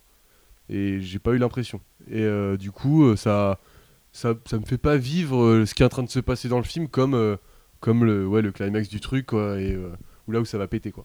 T'as bien fait de souligner la musique Jay parce que je l'avais oublié dans, dans les Ouais. points elle, est, abordés. elle est pas du tout bien. Ouais voilà, Euh, Monsieur musique de film Alex Lecoq, comment as-tu trouvé ce score avec Manu? Bah, inexistante. En fait, il y, a, y a rien qui ressort. euh, je, tu vois, je m'en souviens à peine en étant sorti euh, de la salle. Quoi. un thème, moi j'ai trouvé à un moment donné, mais je suis comme toi, je suis incapable de te le fredonner maintenant, donc c'est qu'il était effectivement Je crois que c'est au début, en fait, il y a un thème, il y a trois notes ou quatre notes qui, font, qui, qui rappellent le premier X-Men. euh, Ah, ça, c'est à la fin du logo TNT. Ouais, voilà. Quand il y a la c'est musique, seul la fin fait le me thème des. X-Men du début. que, dont je me Et le suis X souvenu. reste en surbrillance. Mais après, ouais, non, bah, la musique euh, inexistante, quoi. C'était juste euh, pour accompagner. Déjà, quand ils ont montré, enfin, pour leur, le- la preuve de ce truc, c'est que pendant la promotion, le- quand on a vu les extraits, il n'y avait pas de musique, quoi. Donc, à mon avis, c'est vraiment le truc, ils s'en foutaient, ils l'ont fait en dernier. Limite, ils ont pris des trucs libres de C'est droit. le et- truc qu'on craignait avant d'y aller d'ailleurs. dans la salle. Ouais. ouais, moi je crois qu'il n'y avait pas de musique au début. Je me suis dit, putain, un film sans musique, c'est chiant. Et au final, euh, il y a de la musique, mais. euh, C'est plat, ouais. sans- ouais, C'est- C'est pas comme le film, et ça joue forte- fortement sur, sur le truc. exactement. Alexandre Seplat Musique de film, Ouais, c'est hyper marrant ça. Euh, Alex, est-ce que tu veux du futur I don't want your future. Très bien. Bienvenue dans la partie la spoiler, partie spoiler. messieurs. Alors là, barrez-vous parce qu'il y a plein, plein, plein de trucs à dire sur ce film dans tous les sens. On va pouvoir vous parler des caméos de Famke Janssen, de miau. James euh, Ma- Marston qui est de retour avec ses bouclettes. Ah, il m'a bien fait marrer l'enfant. Oh les lunettes, oh les lunettes, oh là là. C'est des lunettes du ça c'est futur. pareil, on sait pas trop quand c'est non plus. On n'a pas trop d'indices non plus. Euh, c'est la même époque que quand il est parti, ouais. Ok. Très bien. Euh, Manu. Mais si, on nous montre que c'est le futur parce que quand ils se réveillent, ils se réveillent, c'est un hologramme. Mais oui, ils sont réveillés, c'est un hologramme. Même si c'est vrai que. euh, et c'est une radio nostalgie, ouais. Même si c'est vrai que Famke Janssen euh, ne rajeunit pas. Euh, par où commencer, messieurs? On va peut-être pas attaquer directement avec les incohérences du film.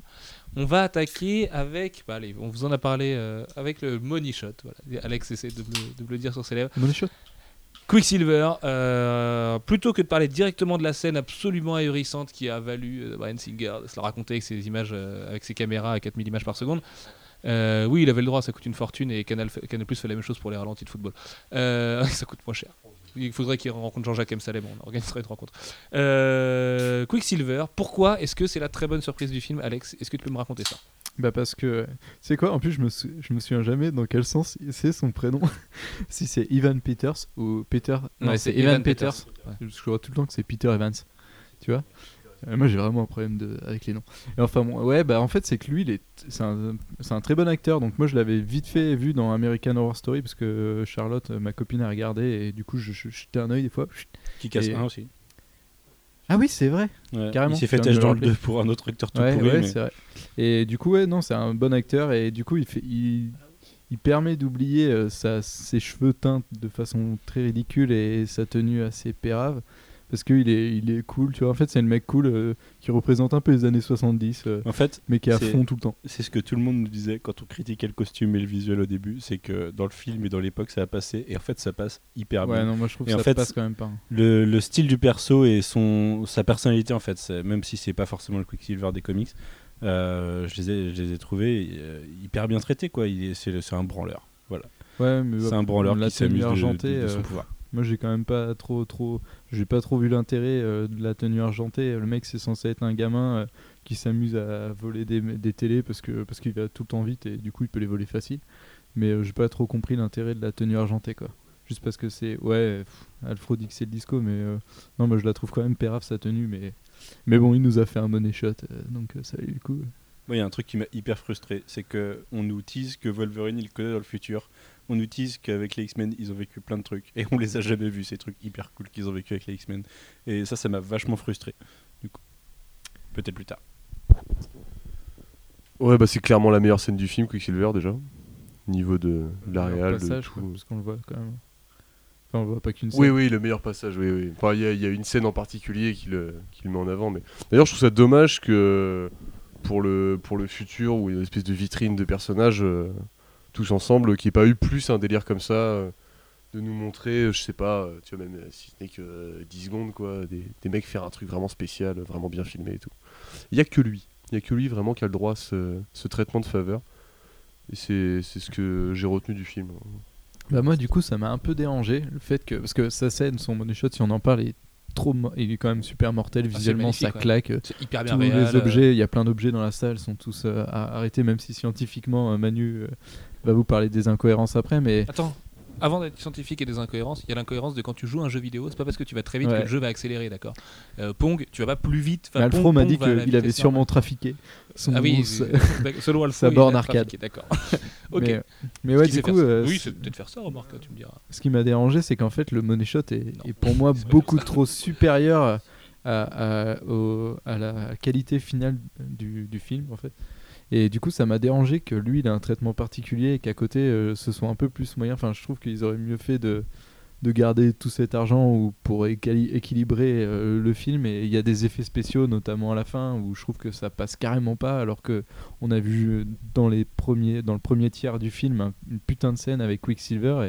Et, et du coup c'est vraiment une bonne scène mais ça m'a dérangé parce qu'elle elle va pas du tout avec le reste du film. Est-ce qu'ils ont pas fait ça pour pouvoir dire quand Avengers 2 sortira Regardez, nous on avait fait mieux euh, sur Quicksilver, il bougeait mieux et tout. Non, oui, parce que de toute façon, Et alors du- qu'à côté, ils nous font des Sunspots et des Fox, Colossus qui sont euh, dégueulasses. quoi. la langue de bois avec, euh, avec Quicksilver, parce que là encore aujourd'hui, Simon Kingberg disait non, mais on avait écrit, on avait écrit Quicksilver quelques semaines avant euh, que Marvel Studios annonce, alors qu'il y a des news qui, qui disent que Quicksilver à la base ça devait être Juggernaut et tout, et qu'ils ont changé à la fin. Quoi. Enfin, bon, il, ferait mieux d'assumer le fait qu'ils l'ont mis pour faire chier euh, Marvel Studios, et au contraire, ce serait marrant, tu vois. euh, qu'ils se fassent une petite bataille comme ça mais après bah, le personnage euh, ils sont quand même rattrapés euh, ça ils ont mis tout leur, tout leur tout le blé dedans Bah. L'avantage du perso, c'est que de le traiter de manière peu sérieuse comme ça, déjà, ils se mettent pas vraiment non plus en ligne d'affrontement direct face à Marvel Studios, qui a l'air lui de prendre le personnage au premier degré avec Aaron Taylor Johnson.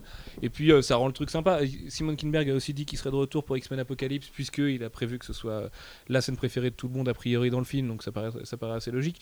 Mais euh, c'est peut-être pas con de leur part de l'avoir joué comme ça quoi. Moi je regrette un peu le côté euh, filial avec Magneto qui est euh, hyper grossier genre oh, ma mère a connu un mec qui maîtrisait le métal une fois euh, tu vois je trouve ça un peu dommage même chose pour Vanda qu'on aperçoit plus tard dans le film qu'on avait mieux vu d'ailleurs dans les photos promo mais qui est pas elle du coup Euh, et d'ailleurs c'est bizarre enfin ah oui si Simon Kinberg a aussi dit qu'on verrait sûrement Vanda dans X-Men Apocalypse aussi. Euh, donc là du coup ils viendront bien après euh, Marvel Studios enfin un an après remarque tu me diras. Euh, puis ouais non c'est- c'était c'était frais quoi le coup d'Evan Peters c'est frais. Toute la scène elle marche bien chez lui ça marche bien dans tout ce qu'il y a dans sa pièce et tout ça. Les dialogues avec les persos sont assez cool la façon dont il dont il l'introduise est plutôt intelligente. Et puis bah après au Pentagone alors oui mettre une prison en dessous du Pentagone mais oui quelle riche idée et, euh, mais au moins ça nous a valu euh, une scène incroyable. Bah, Le truc, moi en fait, ce qui m'ennuie, c'est que la scène est vraiment hyper bien, mais tu fous pas ton money shot sur Quicksilver. Bah, Enfin, pourquoi pas? bah parce que le problème, c'est que le perso, il est là pour cette scène-là, et puis il disparaît après. Il a, il a aucun intérêt euh, en dehors de ça. C'est vrai Et du coup, Mais ça souffre aussi du fait qu'il n'y ait pas plus tard dans le film une autre scène qui, euh, fasse à peu près, Ouais, qui tienne à peu près la dragée haute à cette scène-là. Parce que euh, même quand Magneto soulève un stade, enfin tu vois, moi c'est con, mais je me disais, Magneto qui soulève un stade, je vais trouver ça ahurissant, je trouve ça hyper impressionnant. Bah, c'est vrai que Bane qui le fait péter dans Dark Knight Rises, ça m'a impressionné dix fois plus. quoi. Tu vois, là, là, je sais pas, le stade, euh, je trouvais ça, Et je non, trouve puis, ça alors, assez fade, contre, assez, assez sec. moi j'ai toujours pas compris pourquoi il a fait ça. Pour faire une arène autour du Pentagone, Mais oui, mais pourquoi? Euh, de la Maison Blanche. mais, mais ça bloque jamais parce que Mystique elle sort par la porte après.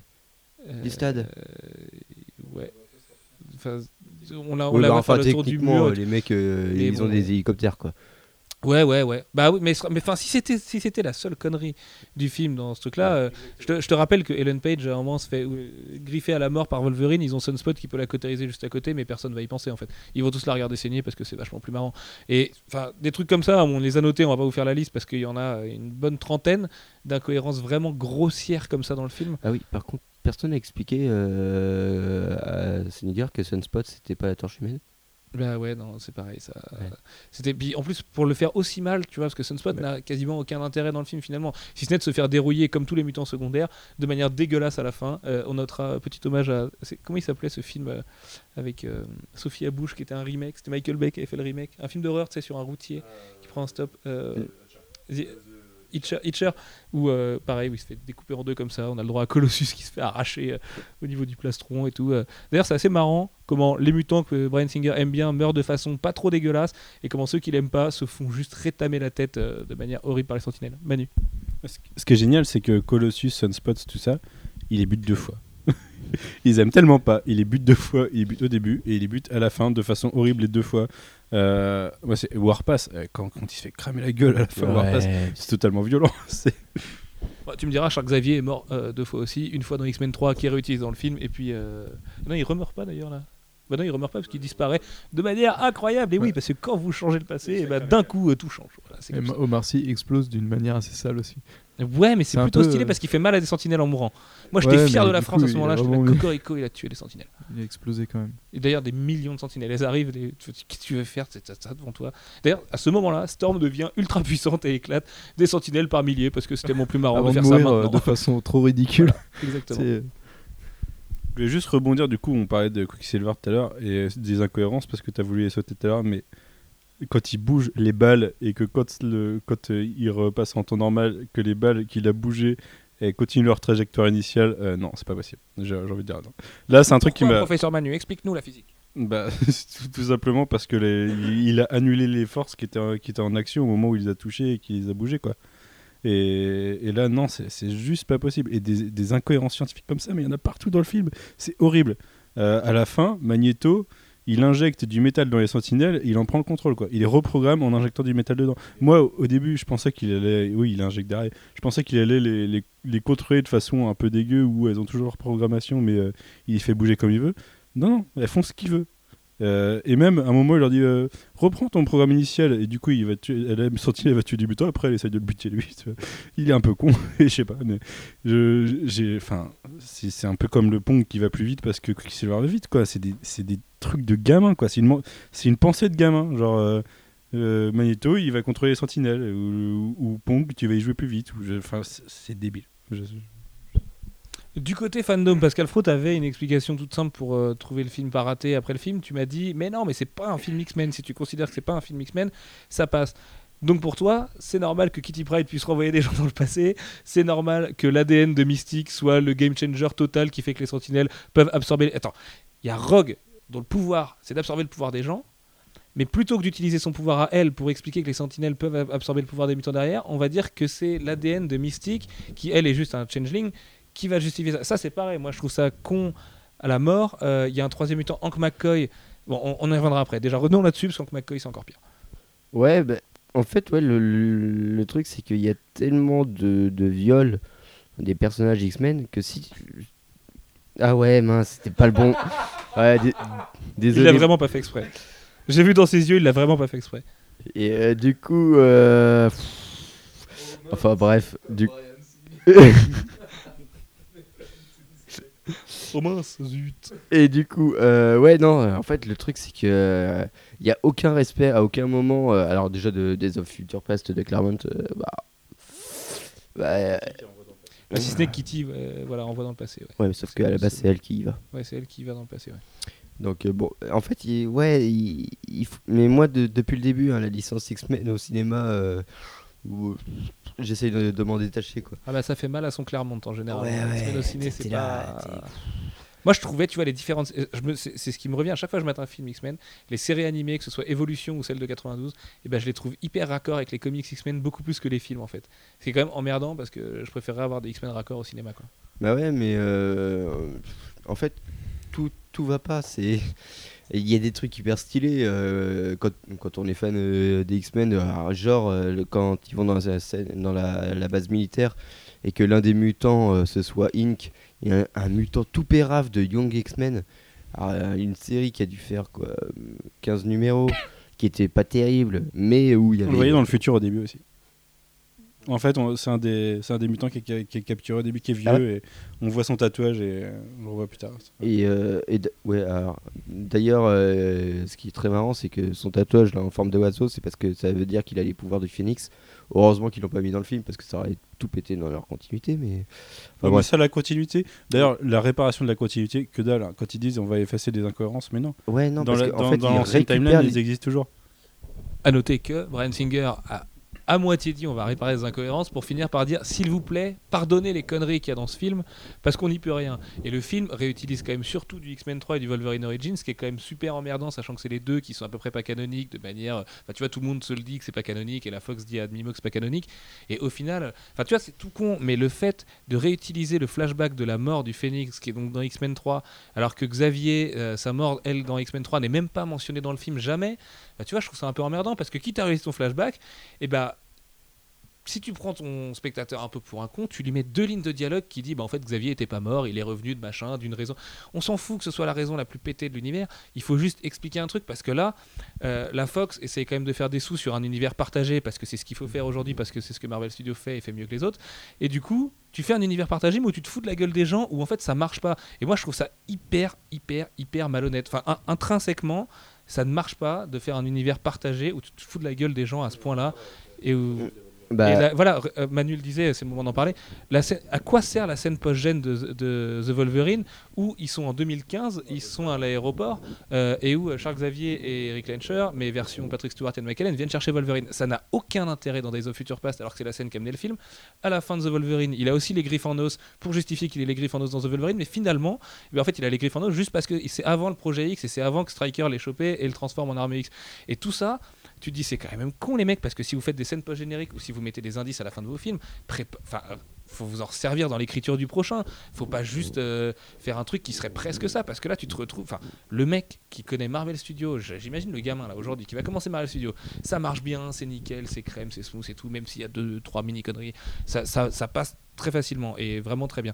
Et là, tu te retrouves face à X-Men, le mec qui veut s'enquiller toute la trilogie enfin toute la saga X-Men dans l'ordre, il va se dire mais on se fout de ma gueule, mais c'est n'importe quoi cette histoire. T'imagines, tu te mates X-Men l'affrontement final, tu te dis Xavier il est mort, tu commences le film, il est vivant et tu fais mais quoi? Pourquoi il serait vivant ce mec-là puisque je viens de le voir crever il y a un quart d'heure en regardant X-Men 3 Et c'est du, Et pour moi c'est du foutage de gueule de haut niveau. Quoi. Dans, dans X-Men 3, euh, le gouvernement invente un, un truc qui, en se basant sur un mutant, invente un, un- un sérum qui enlève les pouvoirs des mutants.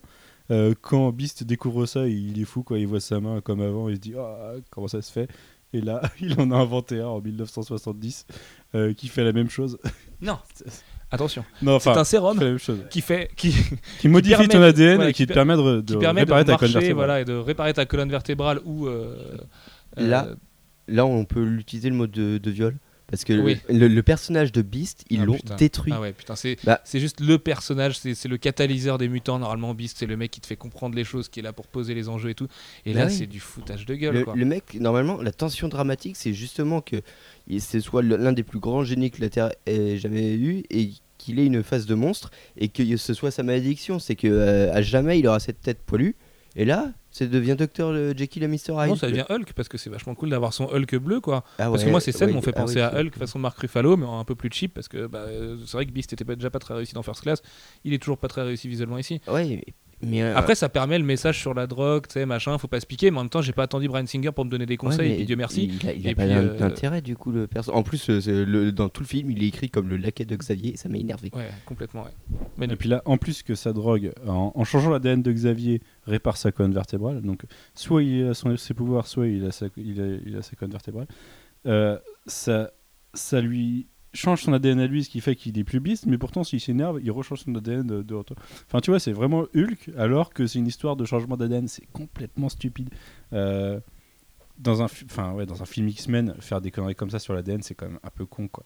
Bah ouais, là où t'as tout un message justement, tu vois, derrière à propos de ça, les mecs se retrouvent quand même à, faire des, des conneries qui sont plus grosses qu'elles-mêmes. Et puis, même Toi, si nous, c'est vrai qu'on a l'œil du fan un À peu la primaire, fin, il s'injecte trois seringues pour que son, son ADN il, il soit plus reconnu comme mutant par les sentinelles. Quoi. Non mais arrêtez Arrêtez les gars Enfin, c'est complètement débile. Ça reste un mutant quoi. Ça reste un mutant. Pour ajouter aussi dans le genre des scènes qui servent à rien, la fin de First Class avec Magneto et son costume violet est complètement violet. À la limite, moi j'aurais aimé qu'à un moment donné, il y ait le costume rose-violet dégueulasse qu'avait Magneto à la fin de First Class dans une vitrine. Il le prend pas, il en prend un autre, c'est pas grave, mais Ouais, Respecter mais là son casque est beaucoup plus classe quand même. Oui, il est plus classe, d'accord, mais tu sais, à la fin, c'est présenté comme un cliffhanger à la fin de First Class. Puis je l'ai revu ce matin en plus, euh, First Class. Donc, euh, Magneto, et on là, en parle pas du tout. Euh, que c'est un- c'est un autre viol Magneto pour moi. C'est ah le ouais, gars. putain, bah, Alfro, c'est ton perso préféré parmi tous les persos de comics. Moi, j'ai pensé à toi pendant le film. Je, me suis- je me suis dit, merde, mais tu dois te sentir mais, mais trop mal parce que le mec passe pour le dernier des blaireaux complètement lunatique, complètement con. Le mec, il change d'avis comme de chemise. Euh, son fils vient le sauver et, et- et le mec qu'est-ce qu'il trouve de mieux? C'est juste de jouer comme dans les autres films et de redevenir un antagoniste un peu primaire qui veut défendre sa race parce que voilà putain les mecs sans déconner Ouais, vous avez fait un- First Class pour éviter ces problèmes là quoi Il y a un truc que je trouve magnifique et pour ça il, il mérite la Palme d'Or. C'est pour empêcher que le gouvernement obtienne l'ADN de Mystique, il lui tire dessus. Alors, Il lui tire dessus quoi. Le truc coup- qui va mettre du sang partout. moi, c'est en fait euh, tout le film. Enfin non, le, le début du film, je- je j'aime bien. Je- en fait, je- j'aime vraiment bien le début du film jusqu'à cette putain de scène de merde où il va tirer sur Mystique. Mais à quel moment, même euh, pas par rapport au personnage de de Magneto dans les comics, mais à quel moment le Magneto de leur film tue sur, euh, tire sur Mystique C'est pas le connard fini. Ils l'ont jamais écrit comme le connard fini sans âme. Et là, tout d'un coup, il va, il va lui, lui, lui tirer dessus alors que c'est- pas cohérent avec le personnage en lui-même. Bah, Là-dessus, à la rigueur, je vais pas me faire l'avocat du diable parce que je trouve ça un peu Non. aussi. Mais l'enjeu, c'est de dire en gros, ouais, je suis prêt à sacrifier celle que j'aime euh, pour la survie de mon espèce parce qu'en gros, si Mystique meurt, au moins on n'a plus de problème du tout, tu vois. Et le problème, c'est que bah non. Euh, euh, mais pas non, parce que ça, attends, le, le mec il, peut- il a 36 000 solutions, c'est Magneto quand même. Surtout que si elle meurt, bah, ils peuvent quand même récupérer son corps et je pense qu'ils peuvent faire des expériences dessus. Ouais, en plus. Enfin, je sais pas. Non, non, et puis c'est complètement con. C'est à partir de là en plus que tout part en vrille. Et moi je me suis dit, mais en fait, les mecs ils, ils ont, ils ont pas pris de cours d'écriture avant de de- d'écrire des scénarios. Et le problème, c'est. Et sa Ouais. carotide. On Ouais, y reviendra alors après. ça, c'est le coup de la Attends, carotide. ouais. Dis-nous ce que tu voulais me dire, Alex. On parlera de Ouais, cette non, fameuse c'est que- carotide. bah, je- ouais, c'est que le problème en plus, c'est que la relation entre Charles Xavier et, et Magneto, enfin Eric Lencher du passé, est super pérave quoi. Il y a des trucs de facilité d'écriture, notamment quand ils sont dans l'avion. Une scène qui m'a fait trop marrer quoi. Alors, il- normalement, Eric Lencher est en C'est- Je trouve que c'est la seule scène où il joue bien, euh, où il, enfin, où il Ouais, joue non, vraiment. Parce que euh, t'as des trucs intensément, complètement absurdes. Parce que t'as Eric Lencher en prison parce qu'il est censé avoir tué JFK. Et en fait, là, t'as. T'as, t'as, t'as donc euh, Charles Xavier, il dit bah, T'as tué le président Et puis là, il lui fait Non, je l'ai sauvé. Enfin, je voulais le sauver. En fait, euh, il était comme nous. Et puis là, t'as Charles Xavier qui fait Ok. Et après, il joue aux échecs. C'était complètement absurde. Et après, en fait, c'est ça que c'est vachement bas du front dans toute Ouais, la- scène où je l'ai trouvé bien par contre, con, c'est quand euh, Xavier dit qu'il les a abandonnés et qu'il explique euh, que oui, tous que les ça, autres se sont fait tuer et hein. que c'est lui qui les a abandonnés et que c'est lui qui, qui a trahi sa race en fait. Mais euh, pour revenir à la scène, Ce qui permettait aussi de pas réintroduire les acteurs qui font Azazel, Aussi, ouais. Angel et tout, qu'on ouais, voit sur des dans une belle scène en photo, on nous montre quatre photos, ils sont tous morts. Mais non, à la limite, comme dit Alfro, au moins c'est bien fait, au moins on les mentionne et puis ça donne un côté au scénario et tout. Il y en a un qui est pas mort, c'est Avoc. Avoc qui a une scène, a une scène magnifique. Ouais. On voit plus. Todd que lui, mais bon, c'est pas. Pour revenir à la, à la scène dont parlait Alfro, et c'est moi aussi la scène, euh, la scène clé qui m'a sorti du film et qui, a- qui, a- qui m'a fait basculer dans le médiocre, c'est que, ok, il tue Mystique, ça va peut-être empêcher de récupérer son ADN euh, s'il trouve un moyen de- d'enlever tout son sang et tout, sauf qu'il se pose quand même, il, vient quand même euh, poser la menace mutant devant, un devant une, réunion du monde entier, quoi. Le gars, il est censé empêcher le fait que Mystique tue Trask et déclenche le, enfin, et montre que les mutants sont vraiment une menace et que le programme Sentinelle soit vraiment créé. Et lui, il vient en la il montre que, c'est la menace, il démonte tout le monde dans la rue, il explose tout et il est hyper contre-productif, Magneto, ce film. C'est, c'est, enfin, ouais, il, il est con quoi. Je- J'ai pas d'autres mots, il est con. mais il est très résistant parce qu'à la fin il se prend une balle dans la carotide donc ce qui fait normalement mal enfin moi je sais pas quelqu'un je connais quelqu'un il s'est fait ça ben, il est mort donc je connaissais non mais je sais pas normalement ça pisse le sang euh, tu peux plus rien faire et là il se prend une balle dans la carotide et il se relève et puis il se casse et il Bah, parle une minute après, t'en entends plus du tout parler de sa carotide. hein. C'est comme si c'était rien passé. après il euh, dit à Eric ouais bon euh, il dit à Charles ouais bon bah j'y vais à plus euh, salut mon ami qui m'a choqué aussi avec Magneto, c'est quand il rentre. Alors, je sais plus si c'est le Pentagone ou la Maison Blanche, mais il rentre peinard dedans. C'est celui où il fait tourner les Ouais, deux c'est boules. le Pentagone C'est le quand il va Pentagone. rechercher son casque Et ben, avant de faire tourner les deux boules et d'attaquer les gardes, il rentre comme le dernier des mecs comme ça à l'intérieur. Et t'es là, t'es ok, c'est wide open. Le mec, on l'a vu sur toutes les télés en train de torturer tout le monde. Et euh... non, c'est pas un musée, non. non je crois qu'il retourne là où il est enfermé en fait je crois qu'il retourne Oui, là où il était c'est- enfermé oui, il retourne là où il est enfermé, ouais. Et les... Mais oui, évidemment que les mecs le connaissent. Et le mec, il rentre peinard, il passe, il passe la grille, tu sais, il est là. Eh, je suis Magneto, les mecs, je suis le mec qui va rechercher le plus au monde. Avec son petit chapeau, ouais, un peu. Mais tu vois, par exemple, les scènes, euh, quand il- les, les- t'avais des scènes hyper fortes avec Magneto dans First Class, quand il va en Argentine et tout, et bah ça, il y en a pas du tout.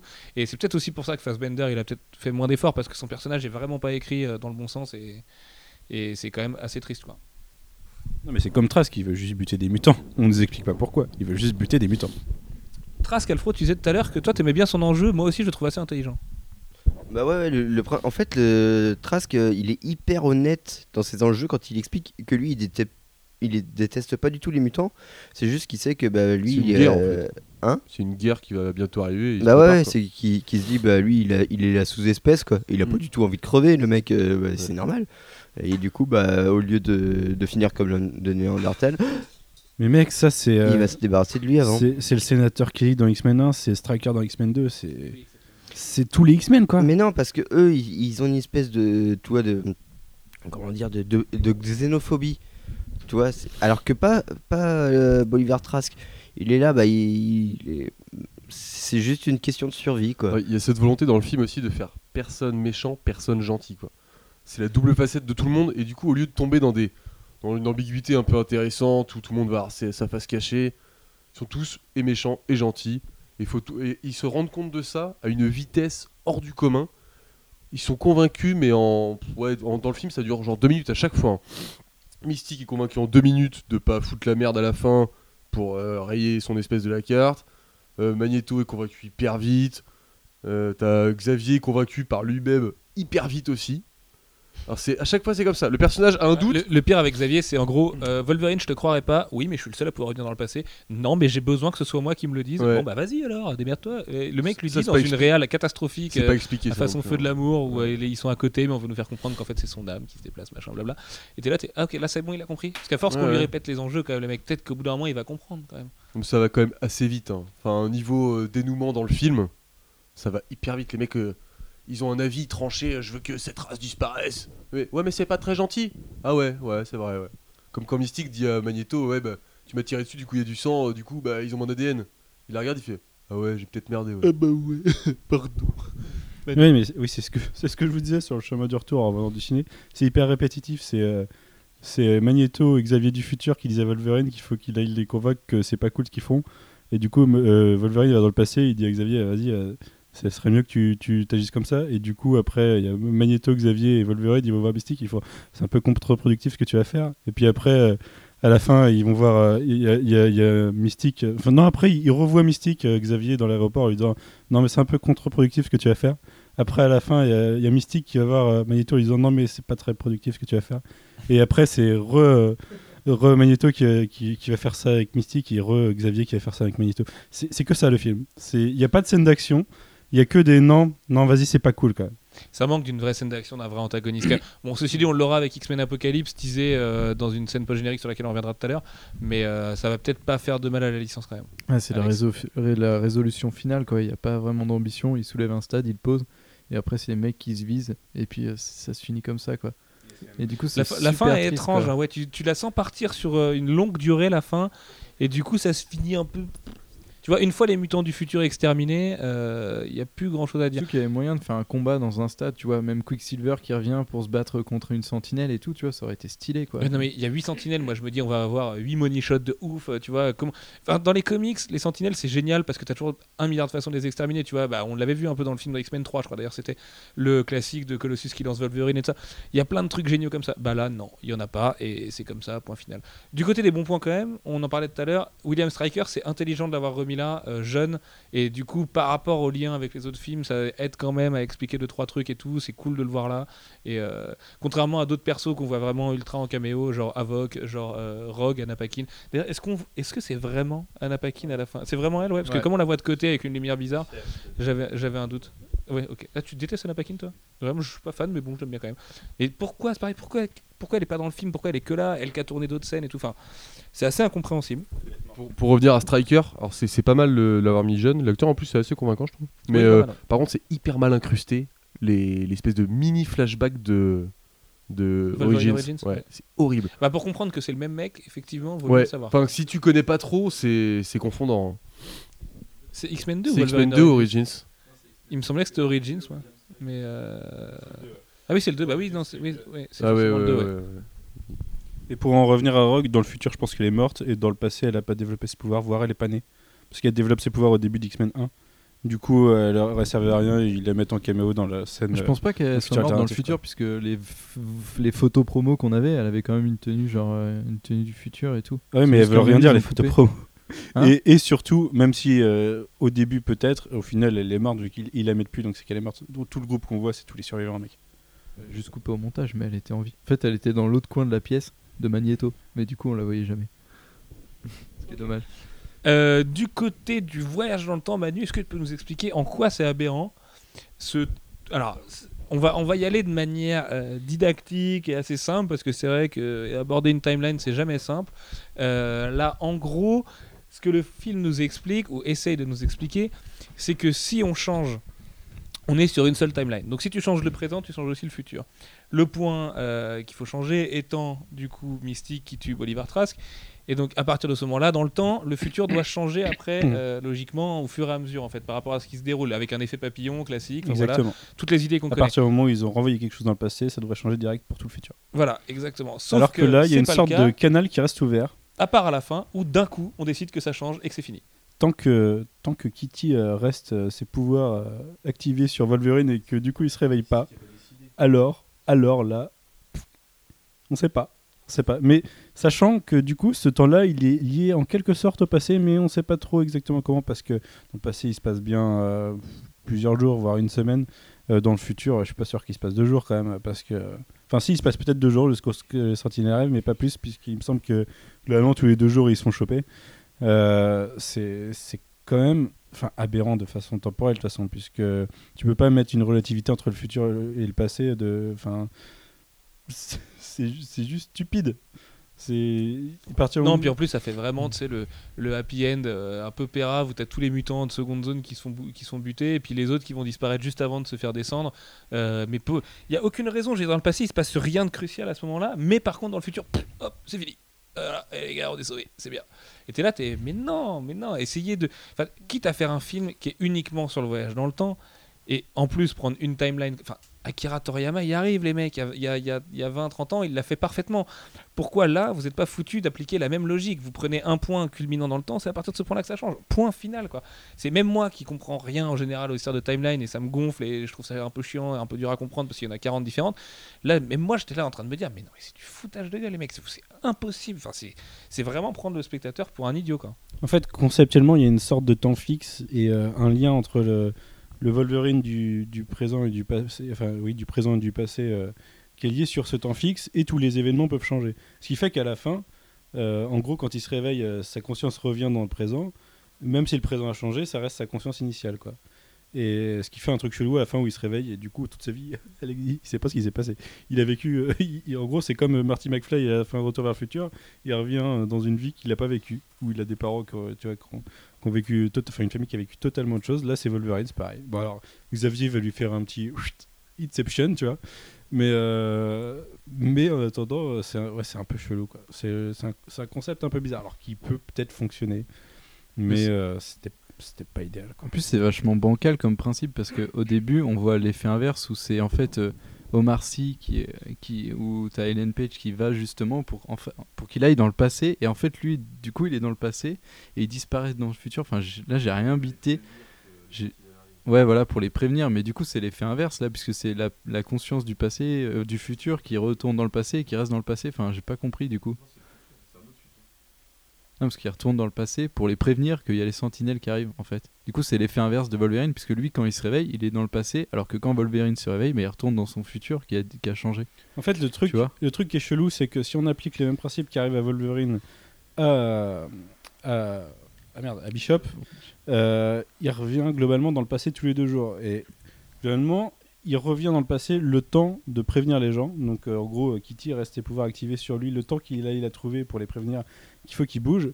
Après, elle relâche et sa conscience revient dans le futur. Ce qui fait que tous les deux jours, il devrait avoir oublié ce qui s'est passé deux jours avant. Tu vois.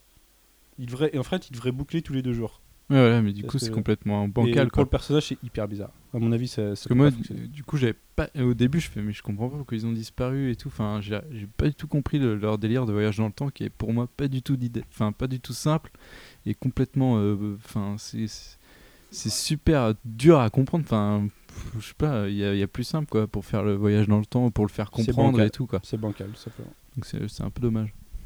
Avant de donner des notes et de les placer dans nos fameuses grilles d'appréciation de films de la licence X-Men, messieurs, revenons euh, quelques temps sur cette scène post-générique quand même, puisqu'on sait que X-Men Apocalypse est annoncé pour 2016, ça, hein, c'est 2016 Alex?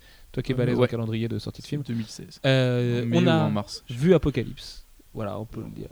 Bah, Non, on a oui. vu En Sabanour. Oui, on a vu Anne Sabanur, c'est vrai. Mais euh, on sait maintenant que ce sera Apocalypse, qu'il y aura un grand méchant. On, comme dans les comics, on retourne à l'Égypte ancienne.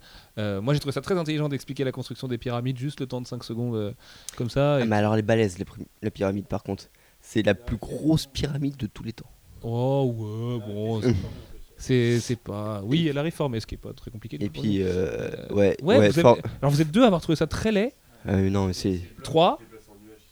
Ouais, c'est- les, les- c'était les blocs les- sont un peu mal faits. Ils les économiseurs d'écran de, de Windows. Là. Ah ouais, non, quand même pas. Moi, Non.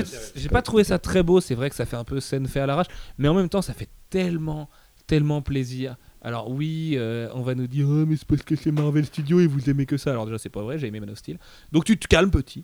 Euh, mais au moins, ça fait l'effet un peu Thanos-like, tu vois, de se dire. Ok les mecs, on a fini de déconner. Là, on va rentrer dans le vif du sujet parce que Apocalypse pour les mutants, c'est quand même pas de la blague. Et là, ça va se rentrer dans l'art sévère, quoi. Et Non, il va et falloir autre chose que Sunspot et compagnie pour, euh, pour calmer Apocalypse, à mon avis. Et cette scène est hyper bien filmée.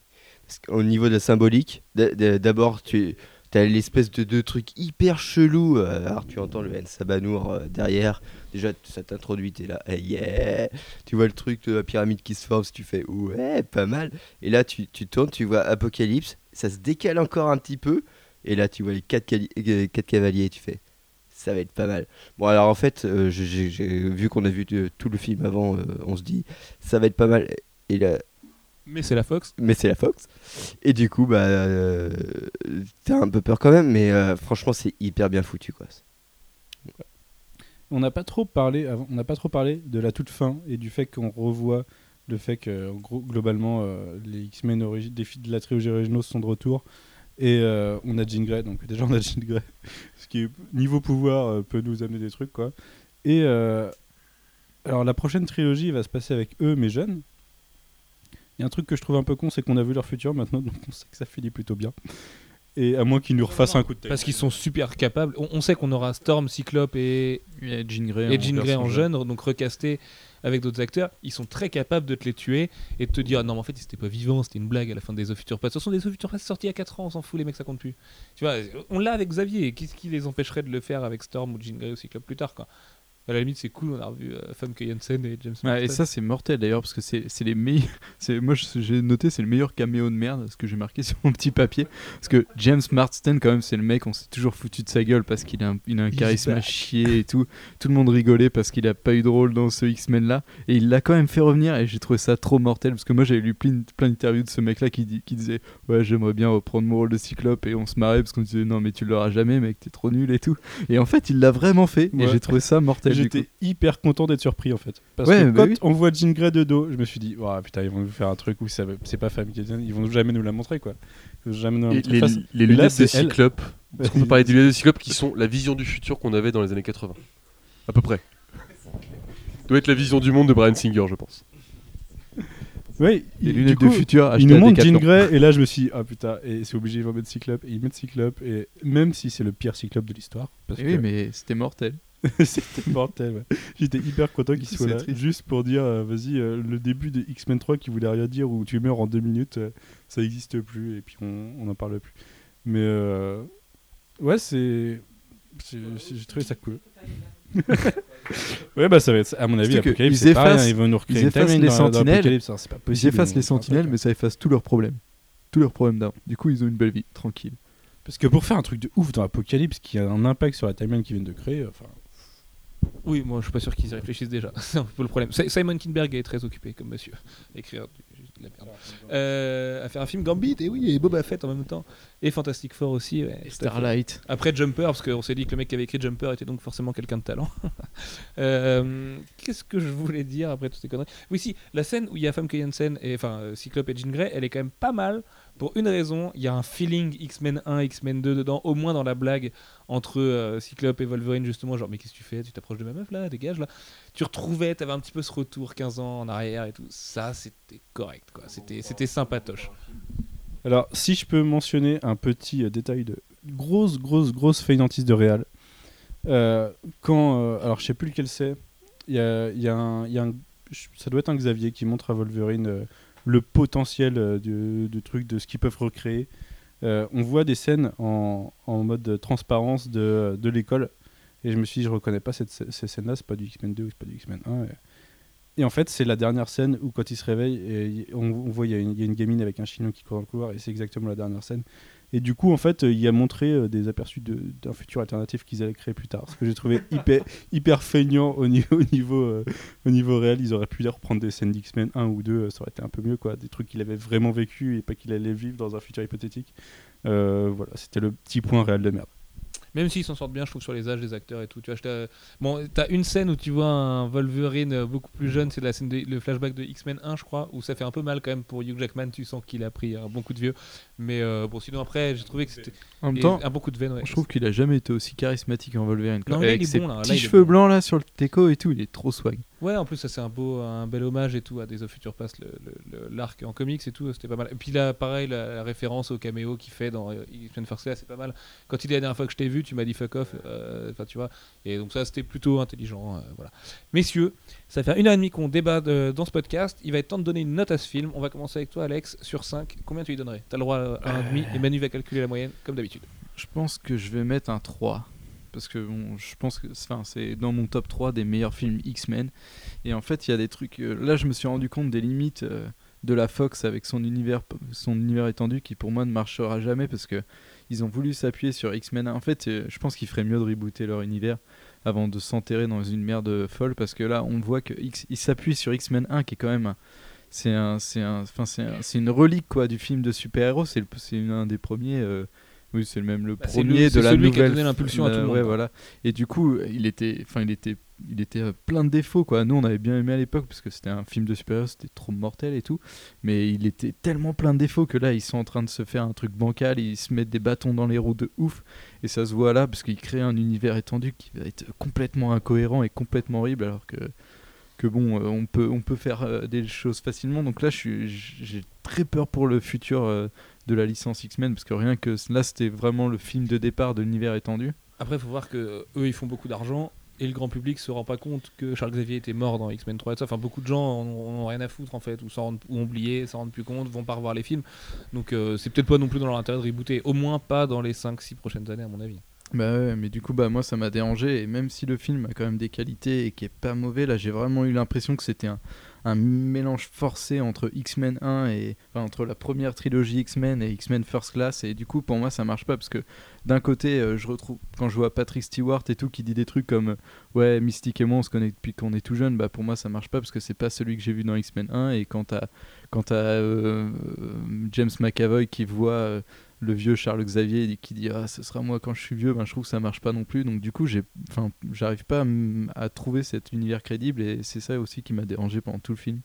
Donc je suis je suis déçu pour ça mais c'était quand même euh, c'était quand même le, le film j'ai trouvé le plus ambitieux euh, de- des films X-Men euh, même si après je suis un peu déçu du fait que, que le money shot de Quicksilver pour moi a pompé peut-être un peu trop d'argent et que ça se voit trop trop ça se voit trop à côté avec des scènes comme le stade pour moi qui sont super on voit qu'ils avaient plus de thunes euh, ça joue à chaque fois tu vois l'ombre du stade tu vois jamais vraiment le stade voler et tout. Enfin il y a pas ouais il y a un plan du stade qui vole euh, plein de trucs comme ça qui qui marchent pas les incohérences et tout. C'est horrible hein.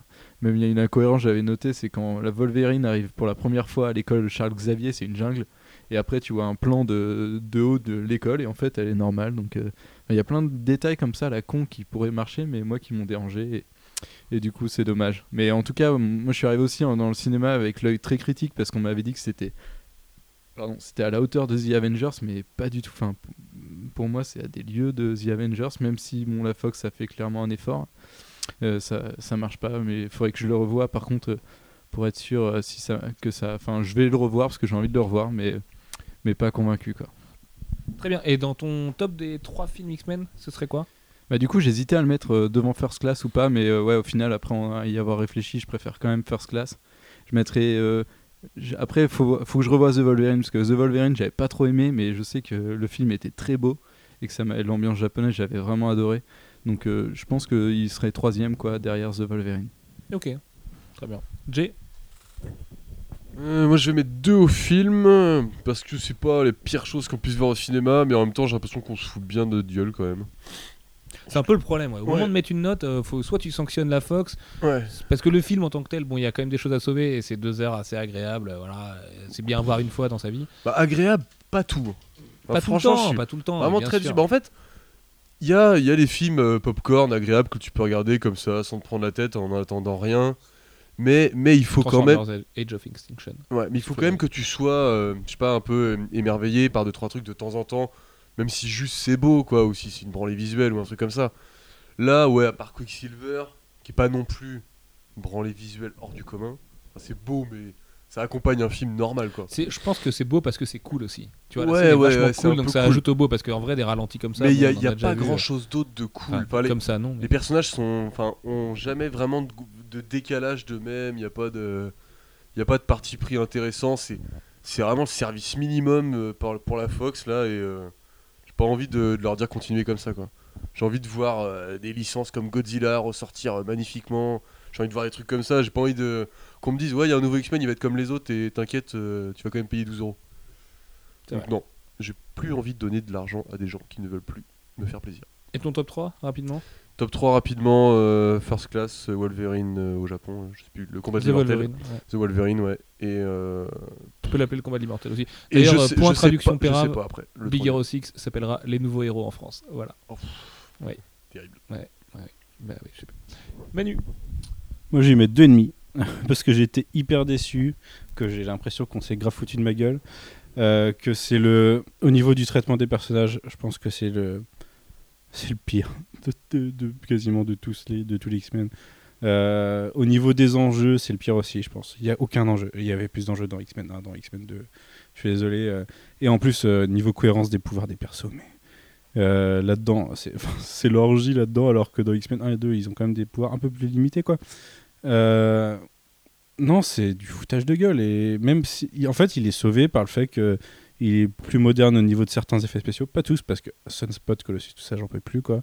Euh, Il y a la scène de Colossus et des bons acteurs, à part ça. Non, j'accroche pas du tout. Et il y, a- un truc, euh, même avant d'avoir vu le film, c'est que cette licence X-Men, elle me fait pas vibrer, quoi. Enfin, euh, la plupart des films de comics, quand je vais les voir, j'ai la petite vibration quand ça, quand ça va venir, tu vois, quand la, la salle elle passe au noir et que et qu'il y a le logo qui arrive et tout, là, non, rien. Et puis le film en lui-même, il n'y a rien qui m'a fait vibrer dedans. La scène de, de Quicksilver, je l'ai trouvé cool, mais euh, c'est tout, je me suis fait chier. Voilà. Ok, euh, Alfro. Hum, alors, si je devais le noter comme un fi- une adaptation X-Men, euh, bah, je le noterais pas parce que je serais rentré en dépression. Euh, du coup, comme un film de la Fox, euh, 3. Parce que au final, euh, bah, tout le début du film, je trouve qu'il y a quand même un sacré swag. Enfin, c'est pas mal. Il y a des petites touches d'humour. Euh, je sais que l'opening scene euh, où tous les mutants sont là en show-off de leur, enfin en démonstration de leur pouvoir. Moi, je trouve ça chiant perso. J'ai pas- C'est plus Yeah. ce que j'ai envie de voir d'un film de Ouais, super-héros non, aujourd'hui, tu vois. il faut oublier le futur. Il faut vraiment oublier toutes les scènes du futur. Bah, t'as un portail de Blink qui est réussi, celui qu'on voyait Ouais. pas dans l'extrait, Ouais, celui où il y a la sentinelle qui passe au travers là. C'est le seul truc que j'ai trouvé un peu malin, quoi, parce que le reste, c'est vraiment, il n'y a pas de dialogue. Enfin, tu sais, après, on va te dire qu'Avengers, c'est con à côté de ça, mais je suis désolé, Avengers, quand les persos ils bossent ensemble, bah au moins ça a du sens. C'est, ils ont des pouvoirs, ils ont un rapport de force, il y a un truc, ils se complètent et tout. Là, au début, t'as l'impression que c'est, que c'est une démo, et c'est pour ça Ouais. que je comprends que Manu, euh, d'ailleurs, il y avait un pari, une, une- une grande bière euh, qu'Alex a gagné, parce que Manu pensait que c'était la Danger Room au début. Bah, c'est vrai que ça fait Danger Room, quoi. Genre, bah, on s'en fout, on n'a pas besoin de se parler, vas-y, on va tous montrer nos pouvoirs au public, et puis ça va être cool. Là, c'est pas le cas en fait. Euh, D'ailleurs, euh, je pense que le grand public n'a pas du tout compris qui était Warpass et qu'est-ce qu'il faisait comme pouvoir. Ah, il a des couteaux. Après, on, Warpass, a priori, on le revoit dans X-Force aussi, donc euh, il y, aura des Ouais. chances que, Et ils vont que le perso soit développer. développé à ce moment-là. Oui, non, mais bon, là, ils ont pas dû comprendre, quoi. Enfin, mais euh, ouais, non, mais en fait, il y a quand même, quand même pas mal de trucs sympas. Je je suis obligé de vous dire ce qu'Alex vient de dire. Il dit c'est- Warpass, c'est Mimi Siku qui a grandi.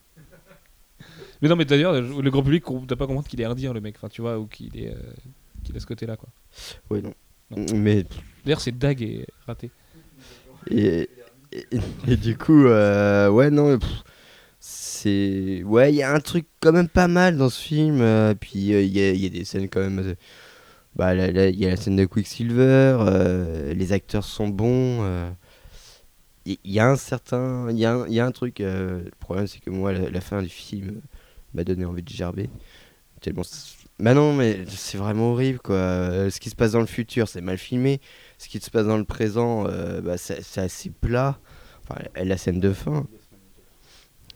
Je suis désolé, c'est monté. En, fa- en fait, le tout le truc, c'est que la construction du film, c'est une construction classique de blockbuster qui monte, qui monte, qui monte. Et la fin, est toute plate. Et du coup, bah, tu, tu ressors bah, pff, un, peu, un poil déçu, quoi.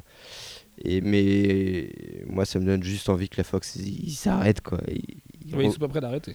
Ouais, bah ouais, les les annonces des spin-offs, ça fait peur, quoi. Mais bon. Et ton top 3 des films X-Men? Tu l'as Euh, donné, ton top 3 Non, t'as pas donné ton top 3, on va faire ça après. First Class, euh, The Wolverine, Ah ouais, toi aussi D'accord. ouais, et X-Men 2. Mais je suis pas sûr que ce soit pas- qu'il n'y ait pas un côté nostalgie pour X-Men 2, mais j'aime bien quand même. Mais ouais, Faut pas le revoir X-Men 2.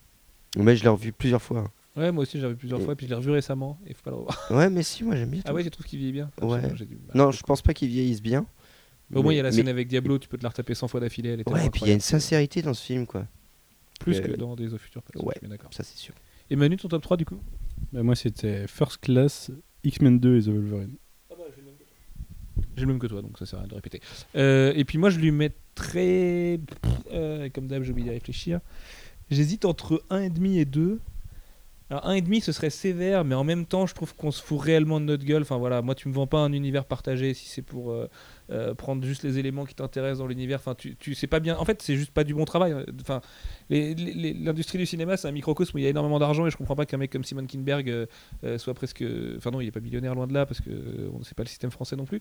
Mais le mec gagne des- plein de thunes pour euh, faire des conneries grosses comme lui. Alors certes, il n'est pas responsable de tout, même s'il est responsable de l'affrontement final. Et, et, et- ça m'énerve en fait. Voilà, j'ai juste l'impression qu'on me prend pour le dernier des cons et, et qu'en plus on joue sur le côté. Ouais, t'inquiète, ils auront oublié, ça passe crème, tu vois. On s'en fout, allez, ça passe.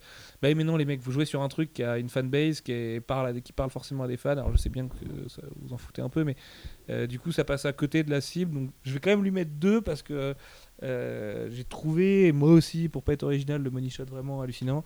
Euh, je trouvais que James McAvoy euh, était vraiment excellent. En même temps, c'est un de mes acteurs préférés, donc c'est pas très dur. Et puis, voilà, il y avait deux, trois trucs à sauver. Il y a eu des blagounettes, la- le truc de Star Trek, machin. tout ça. Il y a- il y a- Pff, Voilà, j'ai souri deux trois fois. Il y a des moments où je me suis dit bon, ça c'est pas mal du tout, mais il y a tellement, tellement de moments où j'étais outré. Le moment où Magneto va foutre des rails dans les dans les Mhm. sentinelles là avec avec cette scène horrible avec le train et tout, j'étais là, j'étais mais non, mais c'est du foutage de gueule quoi. Tout à l'heure, j'ai donné une palme d'or à Magneto pour sa connerie et euh, je voulais, euh, en cette période de Festival de Cannes, donner une palme d'hon- d'honneur aussi à Charles Xavier, qui à la fin, euh, Mystique tire sur Magneto et Magneto est à terre et elle dit à Xavier, vas-y, c'est bon, c'est à toi. Et du coup, il prend le contrôle de Magneto juste pour faire soulever les barres qu'il a sur lui. Et après, il lui en laisse, non, c'est bon, tu peux te casser maintenant, c'est bon. Je pourrais, je pourrais tout nettoyer, je pourrais t'obliger à te rendre à la police. Mais non, vas-y, casse-toi. D'ailleurs, c'est dingue à quel Il s'en sert scène- juste, il le contrôle juste pour qu'il soulève les trucs qu'il bloque quoi. Et le gars hyper égocentrique, euh, Ouais, hyper ouais, je m'en prends reste. raison, il est malin en même temps. Mais cette scène ressemble à fond à la fin de X-Men First Class aussi. Et c'est globalement un des défauts du film. J'ai l'impression d'avoir déjà tout vu en fait dans ce qu'on voit dans ce film. Quoi. Ouais, La scène où Wolverine est plus intense, X-Men First Class, Ah oui, plus- il y avait plus- plus d'émotions, plus d'enjeux. C'est plus intense. En même temps, X-Men First Class, ça n'a pas la même genèse non plus. Le film a été une catastrophe de production. Matthew Vaughn l'a sauvé en l'espace de trois mois. Et, euh, et Dieu sait que bah, Matthew Vaughn est peut-être, euh, a peut-être juste plus compris ses persos que Brian Singer. Quoi. En fait, Brian Singer, on sait, hein, c'est pas un lecteur de comics au départ, c'est pas un fan des mutants. Euh, et ben ça commence à se sentir vraiment au moment où les autres studios, eux, prennent le pli de prendre la, ce qui fait l'essence des persos en comics. Quoi. Donc, comme disait Alex tout à l'heure, bah ouais, il y a 15 ans, c'était bien, c'était un maître étalon, c'était cool d'avoir fait ça. Et grâce à lui, on a eu les Spider-Man et Rémi et après toute la suite. Mais bon, à bout d'un moment, il faut tourner la page et là, il va être temps parce que parce que c'est pas au niveau du reste, quoi. Tu vois et j'aimerais vraiment en parler avec euh, Jean-Victor, avec euh, JB, avec Alexis ou avec vous, euh, lecteurs, auditeurs qui avez aimé, parce que vraiment, moi, je comprends pas qu'on puisse trouver ce film excellentissime, comme c'est le cas de plein et plein, plein, plein, plein de gens qui disent, ah, ça y est, la licence X-Men est sauvée, c'est incroyable, c'est énorme. Alors oui, il y a un très beau casting, mais sur le papier, parce que ça fait pas le taf. Au final, c'est mal coupé, c'est mal monté globalement. On sait qu'ils ont eu plein de problèmes de post-prod. Enfin, euh, tu vois, le coup d'Anna Paquin et on en passe, euh, il y en a eu plein. Encore une fois, on a eu une com qui est catastrophique. Voilà. Mais je suis hyper déçu parce que je pensais rentrer dans la salle et voir un pur film après une grosse journée de taf aujourd'hui. Comme, comme disait euh, Alex, tous ceux qu'on comparait à Avengers en disant que ça le surpasse et que Joss Whedon peut se réveiller. Je suis désolé, mais Avengers, certes, il y a des problèmes de réal. Certes, il y a Et puis on des n'est pas les dialogues- plus gros fanboys d'Avengers. Il y a en des hein. dialogues over the top, mais je suis désolé, même les dialogues over the top d'Avengers, ça, ça a plus d'impact que ceux-là. Ceux-là, c'est tout le temps les mêmes, ils sont hyper plats, et c'est épique Avengers. Il y a, il y a vraiment un. Il y a une magie dans Avengers. aussi, Ouais, voilà, il y a de la magie. euh, Là, non. Enfin, les pouvoirs, on les a vus 100 fois. En plus, les pouvoirs des X-Men, il y a un moment, on en a, on en a plus rien à foutre, quoi. Et ils ont, ils ont pas compris que euh, là où Marvel Studios ra- ramène à chaque fois quelque chose de nouveau, tout en conservant une formule, là, ils conservent la formule en ramenant des trucs nuls. Et à part Quicksilver, ils ont rien ramené de bien cette fois, quoi. Et ils ont même détruit des trucs. Enfin, D'ailleurs, Jean-Victor, si tu nous écoutes, explique-moi comment tu peux trouver Dark Knight Rises très mauvais parce qu'il est incohérent, alors que tu trouves Days of Future Past excellent. et puis il me aime. Spider-Man 3, donc euh, je sais pas si on peut en parler avec Jean. Et si, il faut parler avec Jean-Victor, euh, ça, ça- ça aide à comprendre d'autres. euh, En plus, il est fan des Wachowski, cet homme a forcément euh, des côtés fabuleux. Euh, Donnez-nous vos notes en commentaire, dites-nous ce que vous en avez pensé. ça fait évidemment. 2,5 pour nous. Ça fait 2,5 pour Ouais. nous de moyenne. C'est pas mal quand même, hein, il s'en tire pas trop mal. C'est peut-être parce qu'on n'est pas trop méchant quand même. Ouais, parce que Euh, j'ai mis- mis 2,5 et j'aurais pu mettre moins. Ouais, c'est vrai qu'il méritait peut-être moins que ça finalement. Ça fait un bon 5 sur 10, c'est pas mal pour lui. Euh... Alfro qui dit en vrai il mérite 0. Alors que c'est le mec qui l'a le plus aimé. Il défendait le plus tout à l'heure. Il lui a fallu 1h43 pour le trouver vraiment minable ce film. Bref. Mais oui, t'as expliqué Alfro, mais je te taquine, chaton. Euh, sur ce, on fait plein de gros bisous. On vous dit à samedi prochain pour le cinquième épisode de Popcast. Et on va parler de plein d'autres trucs, notamment de la bande-annonce de Secret Service, parce que euh, ça nous a pas beaucoup plu. On a été étonné de voir que ça a pas beaucoup marché euh, sur CB aujourd'hui. Allez la voir, elle vaut quand même vraiment le coup d'œil. hein. Ça reste un Matthew Vaughn, justement, le réal de X-Men First Class. Il y a des purs Avec Mark acteurs, Millar, les gens euh, le savent pas. Voilà, il y a quand même, vous avez Colin Firth, Mark Hamill, Samuel L. Jackson, euh, qui c'est que j'oublie, Mark Strong, Michael Caine, euh, le tout petit jeune qui a l'air pas mal du tout. Enfin bref, il a l'air d'avoir euh, euh, des, des trucs sympatoches. Donc bref, allez jeter un œil à ça et puis nous on se dit à samedi. Ciao ciao, gros bisous. Salut Ciao. Ciao